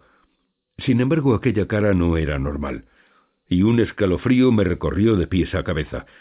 Yo estaba tumbado boca abajo en la cama y con la vista clavada en la ventana. Aquel rostro parecía negro. Sentí miedo. Tenía un bigote y el pelo claros, casi blancos. Entonces comprendí que aquella extraordinaria luminosidad blanca no podía ser la del sol.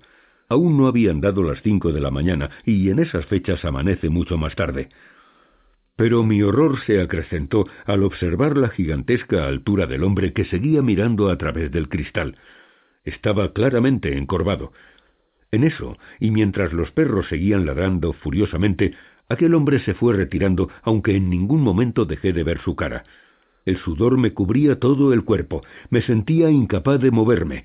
Era una sensación de angustia y miedo, algo superior. Al separarse unos metros de la ventana, aquel ser, que fácilmente mediría más de dos metros, giró su cabeza a derecha e izquierda, como el que trata de averiguar si hay alguien en los alrededores. Después desapareció, y no sé decirle cómo. Emilio no es hombre que se asuste con facilidad. En mis anteriores visitas a Puente San Miguel pude saber que, como minero, jamás se echa atrás. Sin embargo, lo visto aquella madrugada debió de aterrorizarlo tan profundamente que, según sus propias palabras, tuvo que permanecer todavía en el lecho por espacio de varias horas. De acuerdo con la descripción de Emilio, aquel hombre vestía una especie de guerrera militar de color caqui. No pudo precisar si llevaba botones o bolsillos, únicamente recuerda una tirilla de color blanco rodeando su cuello. Se parecía mucho, añadió, al cuello de plástico que llevan las guerreras de paseo de nuestros soldados. Al interrogarle sobre la altura de aquel hombre, el minero respondió con firmeza Enorme. Hubo un momento cuando se había separado ya varios metros de la pared de la casa en el que vi cómo se incorporaba. Entonces desde mi cama solo se veía su tórax. De acuerdo con estos detalles y tras realizar las correspondientes mediciones, llegamos a la conclusión de que aquel ser podía alcanzar unos tres metros de estatura. No era aquel, por supuesto, el primer caso de tripulantes de gran talla vistos en la provincia de Santander. Meses antes me había entrevistado también con otros vecinos de las localidades de Escalante e Isla, y todos ellos habían observado a estos seres de aspecto humano y de más de dos metros de altura. Cuando en aquel mes de diciembre de 1977 me trasladé por primera vez a Puente San Miguel para interrogar a los testigos de este nuevo caso, Emilio y Cristóbal Ruiz comentaron un detalle importante. Al pie mismo de la casa de los mineros, en el 123 de la plaza Javier Irastorza Revuelta, habían aparecido aquella mañana del 1 de diciembre unas huellas muy extrañas, y correspondían justamente al lugar donde Emilio había observado la presencia del gigantesco hombre. Aquello venía a añadir un dato más al posible descenso de un ovni sobre la citada plaza con la salida a tierra de uno de sus ocupantes, y digo intencionadamente descenso de un ovni porque Emilio no había sido el único testigo en aquella madrugada. Fueron los dos perros que duermen en la casa de los mineros los que sacaron del sueño a Cristóbal, otro de los hermanos de la familia Ruiz. Este duerme en una habitación contigua a la de Emilio, y al ser despertado por los constantes y agitados ladridos de los perros, salió al pasillo que conduce hasta la puerta de entrada a la casa. Al entreabrir la mitad superior de la puerta, típica en muchas de las viviendas montañesas, quedó asombrado. Toda la plaza se encontraba iluminada como si fuera de día. Pero eso no podía ser, comentó, por la hora. A las cinco menos cuarto tenía que ser forzosamente de noche. Y entre aquel resplandor blanco, parecido al de las luces de los fluorescentes, vi una cosa redonda que se elevaba muy despacio. También estaba iluminada y era grande. Según Cristóbal, el objeto que vio elevarse no hacía ruido alguno. Solo los perros iban y venían por el pasillo de la casa, ladrando sin cesar y rascando la puerta con sus patas. Tardaron mucho en serenarse, añadió. Yo mismo, sin saber por qué, sentí tanto miedo que me volví a mi habitación y no dije nada a nadie. Pero los hermanos Ruiz Oribe no habían sido los únicos testigos de este nuevo caso. La fuerte luminosidad que irradiaba el ovni, situado posiblemente a muy baja altura, iba a jugar una mala pasada a Balbina Noriega, encargada de abrir cada mañana la farmacia del licenciado J. R. Medrano. Dicha farmacia se encuentra al otro lado de la plaza, casi en diagonal con la vivienda de los mineros. La habitación de Balbina, situada en el primer piso y sobre la mencionada farmacia, dispone de una amplia ventana que se abre frente a un antiguo palacete, hoy dedicado a guardería infantil. Junto a dicho palacete se eleva un espléndido pino. A eso de las cinco de la mañana, nos explicó la buena mujer, me despertó lo que yo creí se trataba de la luz solar y me levanté como cada día dispuesta a arreglarme y bajar a la farmacia para iniciar una nueva jornada. Pero cuando estaba lavándome me di cuenta de que no eran las siete sino las cinco. Quedé confusa, y al regresar a mi habitación me asomé nuevamente a la ventana, comprobando que la calle, el palacete y el pino estaban fuertemente iluminados. No terminaba de entenderlo. Después, a los pocos minutos, aquel resplandor empezó a desaparecer y todo quedó a oscuras. Pensé entonces en un relámpago, pero no podía ser. No había tormenta. Además, ¿qué relámpago ilumina tantos minutos? Doña Balbina subrayó también que había escuchado a los perros y que le llamó la atención el desacostumbrado alboroto que estaban provocando. Otras dos vecinas de Puente San Miguel cuyos nombres no estoy autorizado a revelar y que en aquellos momentos salían de su domicilio situado en la carretera a Novales y a unos doscientos metros de la plaza, vieron también a la misma hora el fortísimo resplandor y una especie de disco igualmente brillante que se elevaba en vertical. El caso, en fin, aparecía con claridad. Un ovni se había situado aquella madrugada a escasa altura sobre los tejados de Puente San Miguel, iluminando intensamente un amplio radio, y uno de los ocupantes había salido de la nave asomándose a la habitación de los mineros. El descenso del ovni había sido visto también por varios testigos y desde puntos diferentes. Pero, ¿qué podía buscar un ovni en la plaza de Puente San Miguel? Eso es algo que difícilmente podremos averiguar. Y una vez concluido el rodaje, el equipo repuso fuerzas en uno de los restaurantes de la pequeña población y como tengo por costumbre, poco antes de sentarme a la mesa con mis compañeros, realicé las correspondientes llamadas telefónicas anunciando nuestra inminente llegada a los testigos del siguiente caso, la familia Serna del pueblo burgalés de Montorio. Y para mayor celeridad le rogué que nos aguardasen en el propio páramo de masa, al borde de la carretera. Allí nos esperarían con el Land Rover, los perros de caza y toda una reconfortante hoguera y a primeras horas de la tarde emprendimos el largo viaje hacia las frías tierras burgalesas. El páramo de Masa había sido escenario de otro formidable encuentro con un ovni de dimensiones asombrosas. Los testigos, cinco campesinos, a cual más honrado, y a quienes había conocido meses antes a través de Eduardo Hernández Vidaurreta, un joven piloto que vio cambiar su vida y sus ideas a raíz de un aparatoso accidente de aviación. Al fin nuestros coches enfilaron la gran recta del páramo de masa, y fuimos reduciendo la velocidad, tratando de distinguir a nuestros próximos protagonistas, los vecinos de Montorio. Pero fue inútil. No lográbamos localizar ni el Land Rover de los cazadores, ni los perros, ni el fuego de la hoguera. Y extrañados por la ausencia de los campesinos, nos dirigimos a Montorio, un tanto alarmados por la creciente disminución de luz que podía arruinar la prevista grabación de aquel día. Parte de la familia Serna efectivamente se encontraba en Montorio. El resto, como cada jornada, había acudido a sus tierras en el páramo donde trabajaba de sol a sol. Cuando pregunté por qué no nos habían esperado al borde de la carretera, uno de los miembros de la familia me llevó aparte y comentó Lo que vimos aquella noche en el páramo sucedió mientras esperábamos al jabalí, y usted sabe que eso está prohibido, así que decidimos pensarlo mejor y no hablar. Dios y empeño me costó convencer a los Serna de que no era nuestra intención perjudicarlos. Para cuando logré el sí, era demasiado tarde. La luz había desaparecido casi por completo. y aunque hicimos una nueva visita a los campos de labranza del páramo, tan solo sirvió como mero reconocimiento de los escenarios donde había tenido lugar el escalofriante encuentro con aquella gigantesca nave.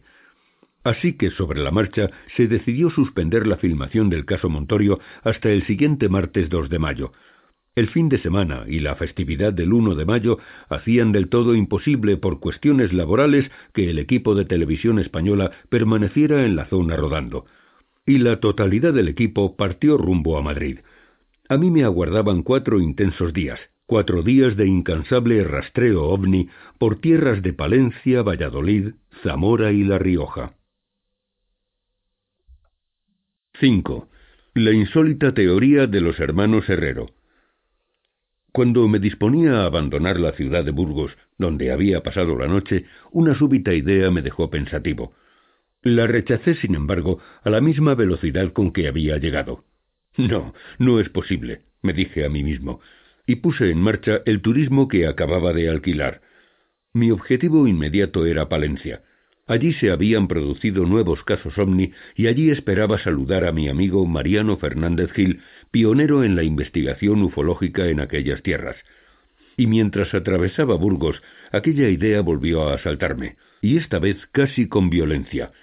Y sin pensarlo, aparqué donde buenamente pude, encendí otro pitillo y traté de estudiar todas las posibilidades.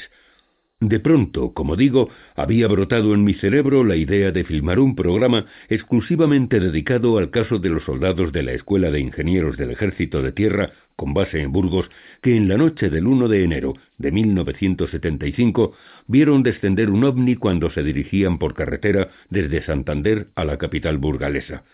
Pero, a decir verdad, no era la filmación del caso en sí lo que me seducía, el descenso de la nave y las huellas que quedaron en el campo habían sido suficientemente aireados por la prensa nacional e internacional. En mis archivos constaban incluso otros casos más interesantes y recientes. Lo que me atraía de este suceso era la participación de un comandante del Estado Mayor del Ejército de Tierra. Aquel hombre había escuchado la versión de los cuatro soldados, y tuvo la curiosidad, honestidad y valentía suficientes como para hacerse acompañar por los testigos hasta el lugar del supuesto aterrizaje ovni. Allí, tal y como relato ampliamente en mi libro OVNIS, documentos oficiales del gobierno español, el comandante vio la amplia zona calcinada, y después de interrogar exhaustivamente a los soldados, la propia Capitanía General de Burgos hizo pública una nota en la que con toda valentía declaraba que los soldados no mentían. La figura de aquel militar, honrado y consecuente, me había impresionado, y sin más decidí visitarlo. Habían pasado ya tres años y era muy posible, pensé, que este comandante no siguiera en Burgos, pero decidí intentarlo. Tal y como sospechaba, el comandante Llorente no figuraba destinado en la escuela de ingenieros, y cuando estaba a punto de abandonar, uno de los soldados de la Guardia me señaló a otro comandante, amigo de Llorente, como posible fuente de información para conocer el actual destino del comandante de Estado Mayor. La espera, como casi siempre, mereció la pena, y una hora después salía a toda velocidad hacia la sede de Capitanía General. Según mi informante, allí se encontraba en la actualidad mi objetivo, Tal y como me había ocurrido en otras ocasiones, conforme me acercaba al despacho del militar, la idea de filmar el programa se me antojaba más y más lejana. Conoces perfectamente la postura de los ejércitos en relación al tema ovni. ¿Por qué te empeñas entonces en perder tu tiempo? Pero aquellos pensamientos se esfumaron al penetrar en el amplio despacho del Estado Mayor. El comandante, con gran cordialidad, me tendió su mano y se dispuso a escucharme. Otros dos militares de la misma graduación me observaban desde sus mesas próximas. En realidad no sabía por dónde empezar, y decidí ir directamente al grano. Le hablé de la serie de programas, de nuestras intenciones, de la calidad y seriedad de los testigos que tratábamos de reunir, de este primer e importante intento de llevar a las gentes del país la realidad del asunto ovni. Y por todo ello, concluí, había pensado en su colaboración, Quiero que piense usted en la posibilidad de grabar uno de esos programas. Y a la vista del gran interés con que el comandante de Estado Mayor seguía mi exposición, decidí apurar la situación hasta el límite. y desearía incluso, si usted acepta, que la entrevista tenga lugar aquí mismo, en su despacho, y de uniforme. Esperé la negativa, pero el comandante se limitó a sonreír. Sacó un paquete de cigarrillos y me ofreció uno. Después, con la misma cordialidad con que me había recibido, me dijo Querido amigo, por mi parte no hay inconveniente alguno. Yo vi aquellas huellas y no tengo el menor inconveniente en repetir lo que ya dije en su día. Pero como militar debo atenerme a la disciplina y es preciso que consulte con mis superiores. Quedé confundido. De entrada, el militar no se había negado. Al contrario, era evidente su deseo de colaborar. Y empecé a ilusionarme. Le hablé, sin embargo, de nuestras prisas y de que necesitaba una respuesta antes del martes día 2. Llámeme mañana sábado. Es posible que tenga ya la autorización. Cuando abandoné Capitanía General no daba crédito a lo que acababa de suceder. ¿Qué era lo que estaba ocurriendo con estos programas? ¿Había algo realmente mágico? ¿Qué mejor testigo que todo un militar de Estado Mayor? Pero las causalidades no habían terminado. Aquella misma mañana, al ojear la prensa, leí la noticia del nombramiento del entonces capitán general de Burgos, don Carlos Olite, como nuevo director general de la Guardia Civil y presentí que don Carlos Olite me iba a ayudar. Una vez en la carretera rumbo a Palencia, volví a experimentar aquella vieja sensación de extraña felicidad. Me sucede siempre que sigo el rastro de alguna de estas naves, siempre que viajo en solitario tras ellos. Resulta difícil de entender, lo sé. Sin embargo, para mí adquiere un valor especial. Me compensa de esfuerzos y sacrificios, la realidad de saberme tras sus pasos me llena de excitación y al mismo tiempo de paz. Sé con absoluta certeza que algún día podré llegar hasta ellos, y eso me anima. Y aquella misma tarde cambié impresiones en Palencia con mi amigo Mariano, profesor del Instituto Alonso Berruguete y de la Escuela Universitaria de Ingeniería Técnica de Palencia. Mariano ha sido el gran pionero de la ufología en las entrañables tierras palentinas, Gracias a él, y merced a su entusiasmo por el cosmos, pudo crearse en Palencia un seminario de astronomía. Hablamos de la serie de televisión y le rogué igualmente que participara en nuestro proyecto. Él había sido testigo del famoso y espectacular ovni visto en 1965 sobre tierras de Valladolid y Palencia, y entre mis planes entraba también la filmación de este sonado caso. Quedamos de acuerdo. Antes de que salgas hacia Valladolid, me comentó, desearía enseñarte algo. Accedí, naturalmente, y poco después llegábamos a la sede del seminario de astronomía que dirige mi amigo en el citado Instituto Alonso Berruguete. Mariano puso en mis manos un pequeño cráneo. Había pertenecido sin duda a un niño. Y añadió, fue extraído a pocos kilómetros de aquí, en un lugar muy curioso. Traté de averiguar algo más, pero Mariano guardó silencio y se limitó a contestar Será mejor que lo veas tú mismo. Regresamos al coche y nos dirigimos por una de las carreteras comarcales hasta una zona de anchos campos, a escasos kilómetros de la capital, y cuya ubicación no me parece prudente revelar. Todavía recuerdo las graves consecuencias que supuso haber hecho público el lugar donde habían sido descubiertas las ochenta y tantas huellas de la zona minera de Gallarta. Antes de que pudiéramos recoger los datos necesarios para completar la investigación, la escombrera se vio inundada de curiosos que, guiados por los datos ofrecidos en la prensa, hicieron y deshicieron, dificultando nuestra labor. Pero esta vez la lección había sido aprendida y desde la carretera Mariano me señaló hacia el horizonte. A unos trescientos metros y en mitad del campo pude distinguir una silueta bien conocida por mí, la de un ovni. Quedé perplejo. Después de fijar mejor la vista, comprobé que aquella parte del terreno tenía en efecto una típica forma de ovni, aunque por supuesto no se trataba de una nave. Nos adentramos en el campo y conforme me aproximaba al lugar, mi sorpresa iba en aumento. Pronto tuve ante mí aquella enigmática figura. Se asemejaba extraordinariamente a un ovni discoidal con una cúpula en la parte superior, y daba la sensación de estar posado sobre el campo. Su forma circular resultaba sencillamente asombrosa, y otro tanto sucedía con la cúpula, totalmente esférica y colocada en el centro geométrico del disco. Calculé su diámetro en unos 50 metros. En uno de los laterales de la cúpula había sido encontrado el cráneo, aunque según me contó Mariano, no era aquella la única calavera desenterrada del ovni. Y se inició, una vez más, la lucha entre la lógica y nuestra capacidad de imaginación. ¿Podía ser aquello un ovni cubierto por el paso del tiempo? ¿Se trataba quizá de alguna nave obligada en la antigüedad a aterrizar? ¿O nos encontrábamos ante un simple accidente del terreno que había adoptado esta caprichosa forma?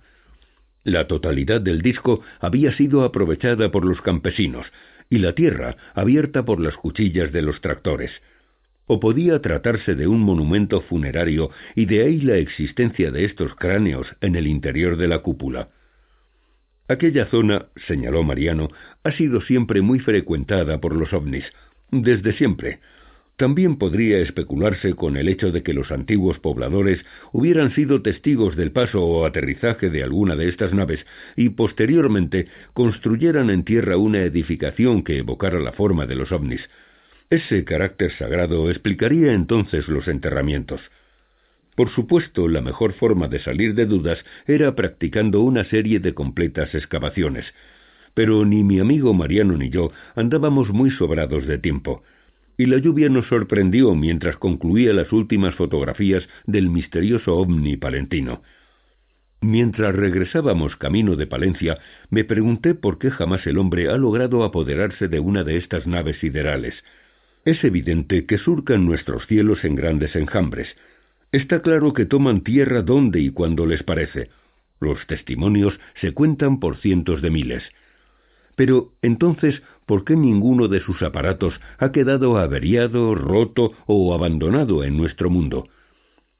Las noticias que nos han llegado sobre supuestas averías de algunos de estos ovnis han concluido siempre con la aparición en el cielo de otros objetos que han ayudado a la nave averiada, o incluso con la destrucción o autodestrucción del ovni. Pero las sorpresas no habían terminado en aquel viernes 28 de abril. En mi incesante caminar por el mundo tras estos objetos he conocido a muchos y muy curiosos personajes, y creo que de todos ellos aprendí algo. Aquella noche, antes de seguir viaje hacia Valladolid, iba a tener la fortuna de conocer a otros dos desconcertantes amigos, los hermanos Herrero Martínez de Azcoitia. Mariano me condujo hasta la finca de ambos. Ramón y Rafael, solteros, millonarios y de vuelta en la vida, preferían la soledad de su casa de campo en el Valle de San Juan. A los ojos de la sociedad se habían convertido en dos ascetas, mitad brujos, mitad curanderos, mitad locos. Sin embargo, después de nuestra larga charla, envidié sinceramente el valor y la entereza de Ramón y Rafael, que habían preferido alejarse del progreso y de las multitudes para vivir una vida llena de encanto y de sosiego. A pesar de vivir en el campo, tanto uno como otro jamás se desprendían de sus sombreros tiroleses, ni de sus impecables chalecos, ni del bastón o de las multicolores pajaritas que parecían alargar aún más sus huesudas y curtidas facciones. Ellos también vieron ovnis en las negras noches de Palencia, y aunque reconocieron públicamente que creían en la existencia de los mismos, su versión sobre el origen de dichos ovnis me llenó de asombro. No te engañes, explicó Rafael, los ovnis son de procedencia judía. Por un instante creí que me tomaban el pelo, pero no, los hermanos Herrero hablaban en serio. No entiendo, ¿te refieres al pueblo judío, a Israel? Rafael sonrió complacido desde lo alto de un metro y ochenta centímetros. Judío, sí. Pero dinos una cosa, ¿cuál es el pueblo más inteligente de la tierra? Hombre, no sé. Nosotros te lo diremos. El pueblo judío. Entonces, ¿quiénes pueden estar hoy capacitados para diseñar y construir esos artefactos tan prodigiosos? Solo Israel. Era inútil tratar de convencerles de lo contrario, así que desistí gustoso. Ya no eran los rusos o norteamericanos los posibles tripulantes de los ovnis, como tantas veces había oído, sino los israelíes. La verdad es que la teoría tenía su gracia.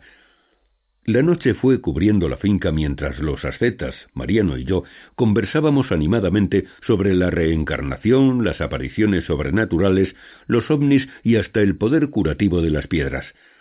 Según Ramón y Rafael, lo mejor para aliviar el reuma o los males del hígado es llevar una amatista en permanente contacto con la piel.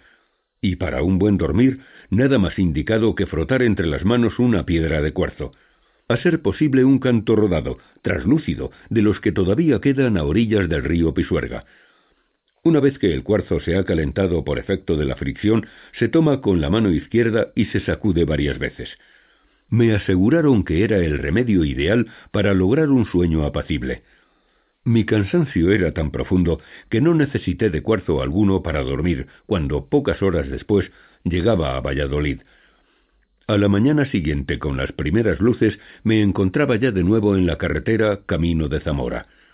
Esa misma mañana tenía concertada una importante entrevista con el juez don Federico Acosta, el primer juez español que iba a declarar públicamente y ante las cámaras de televisión española que los ovnis existen.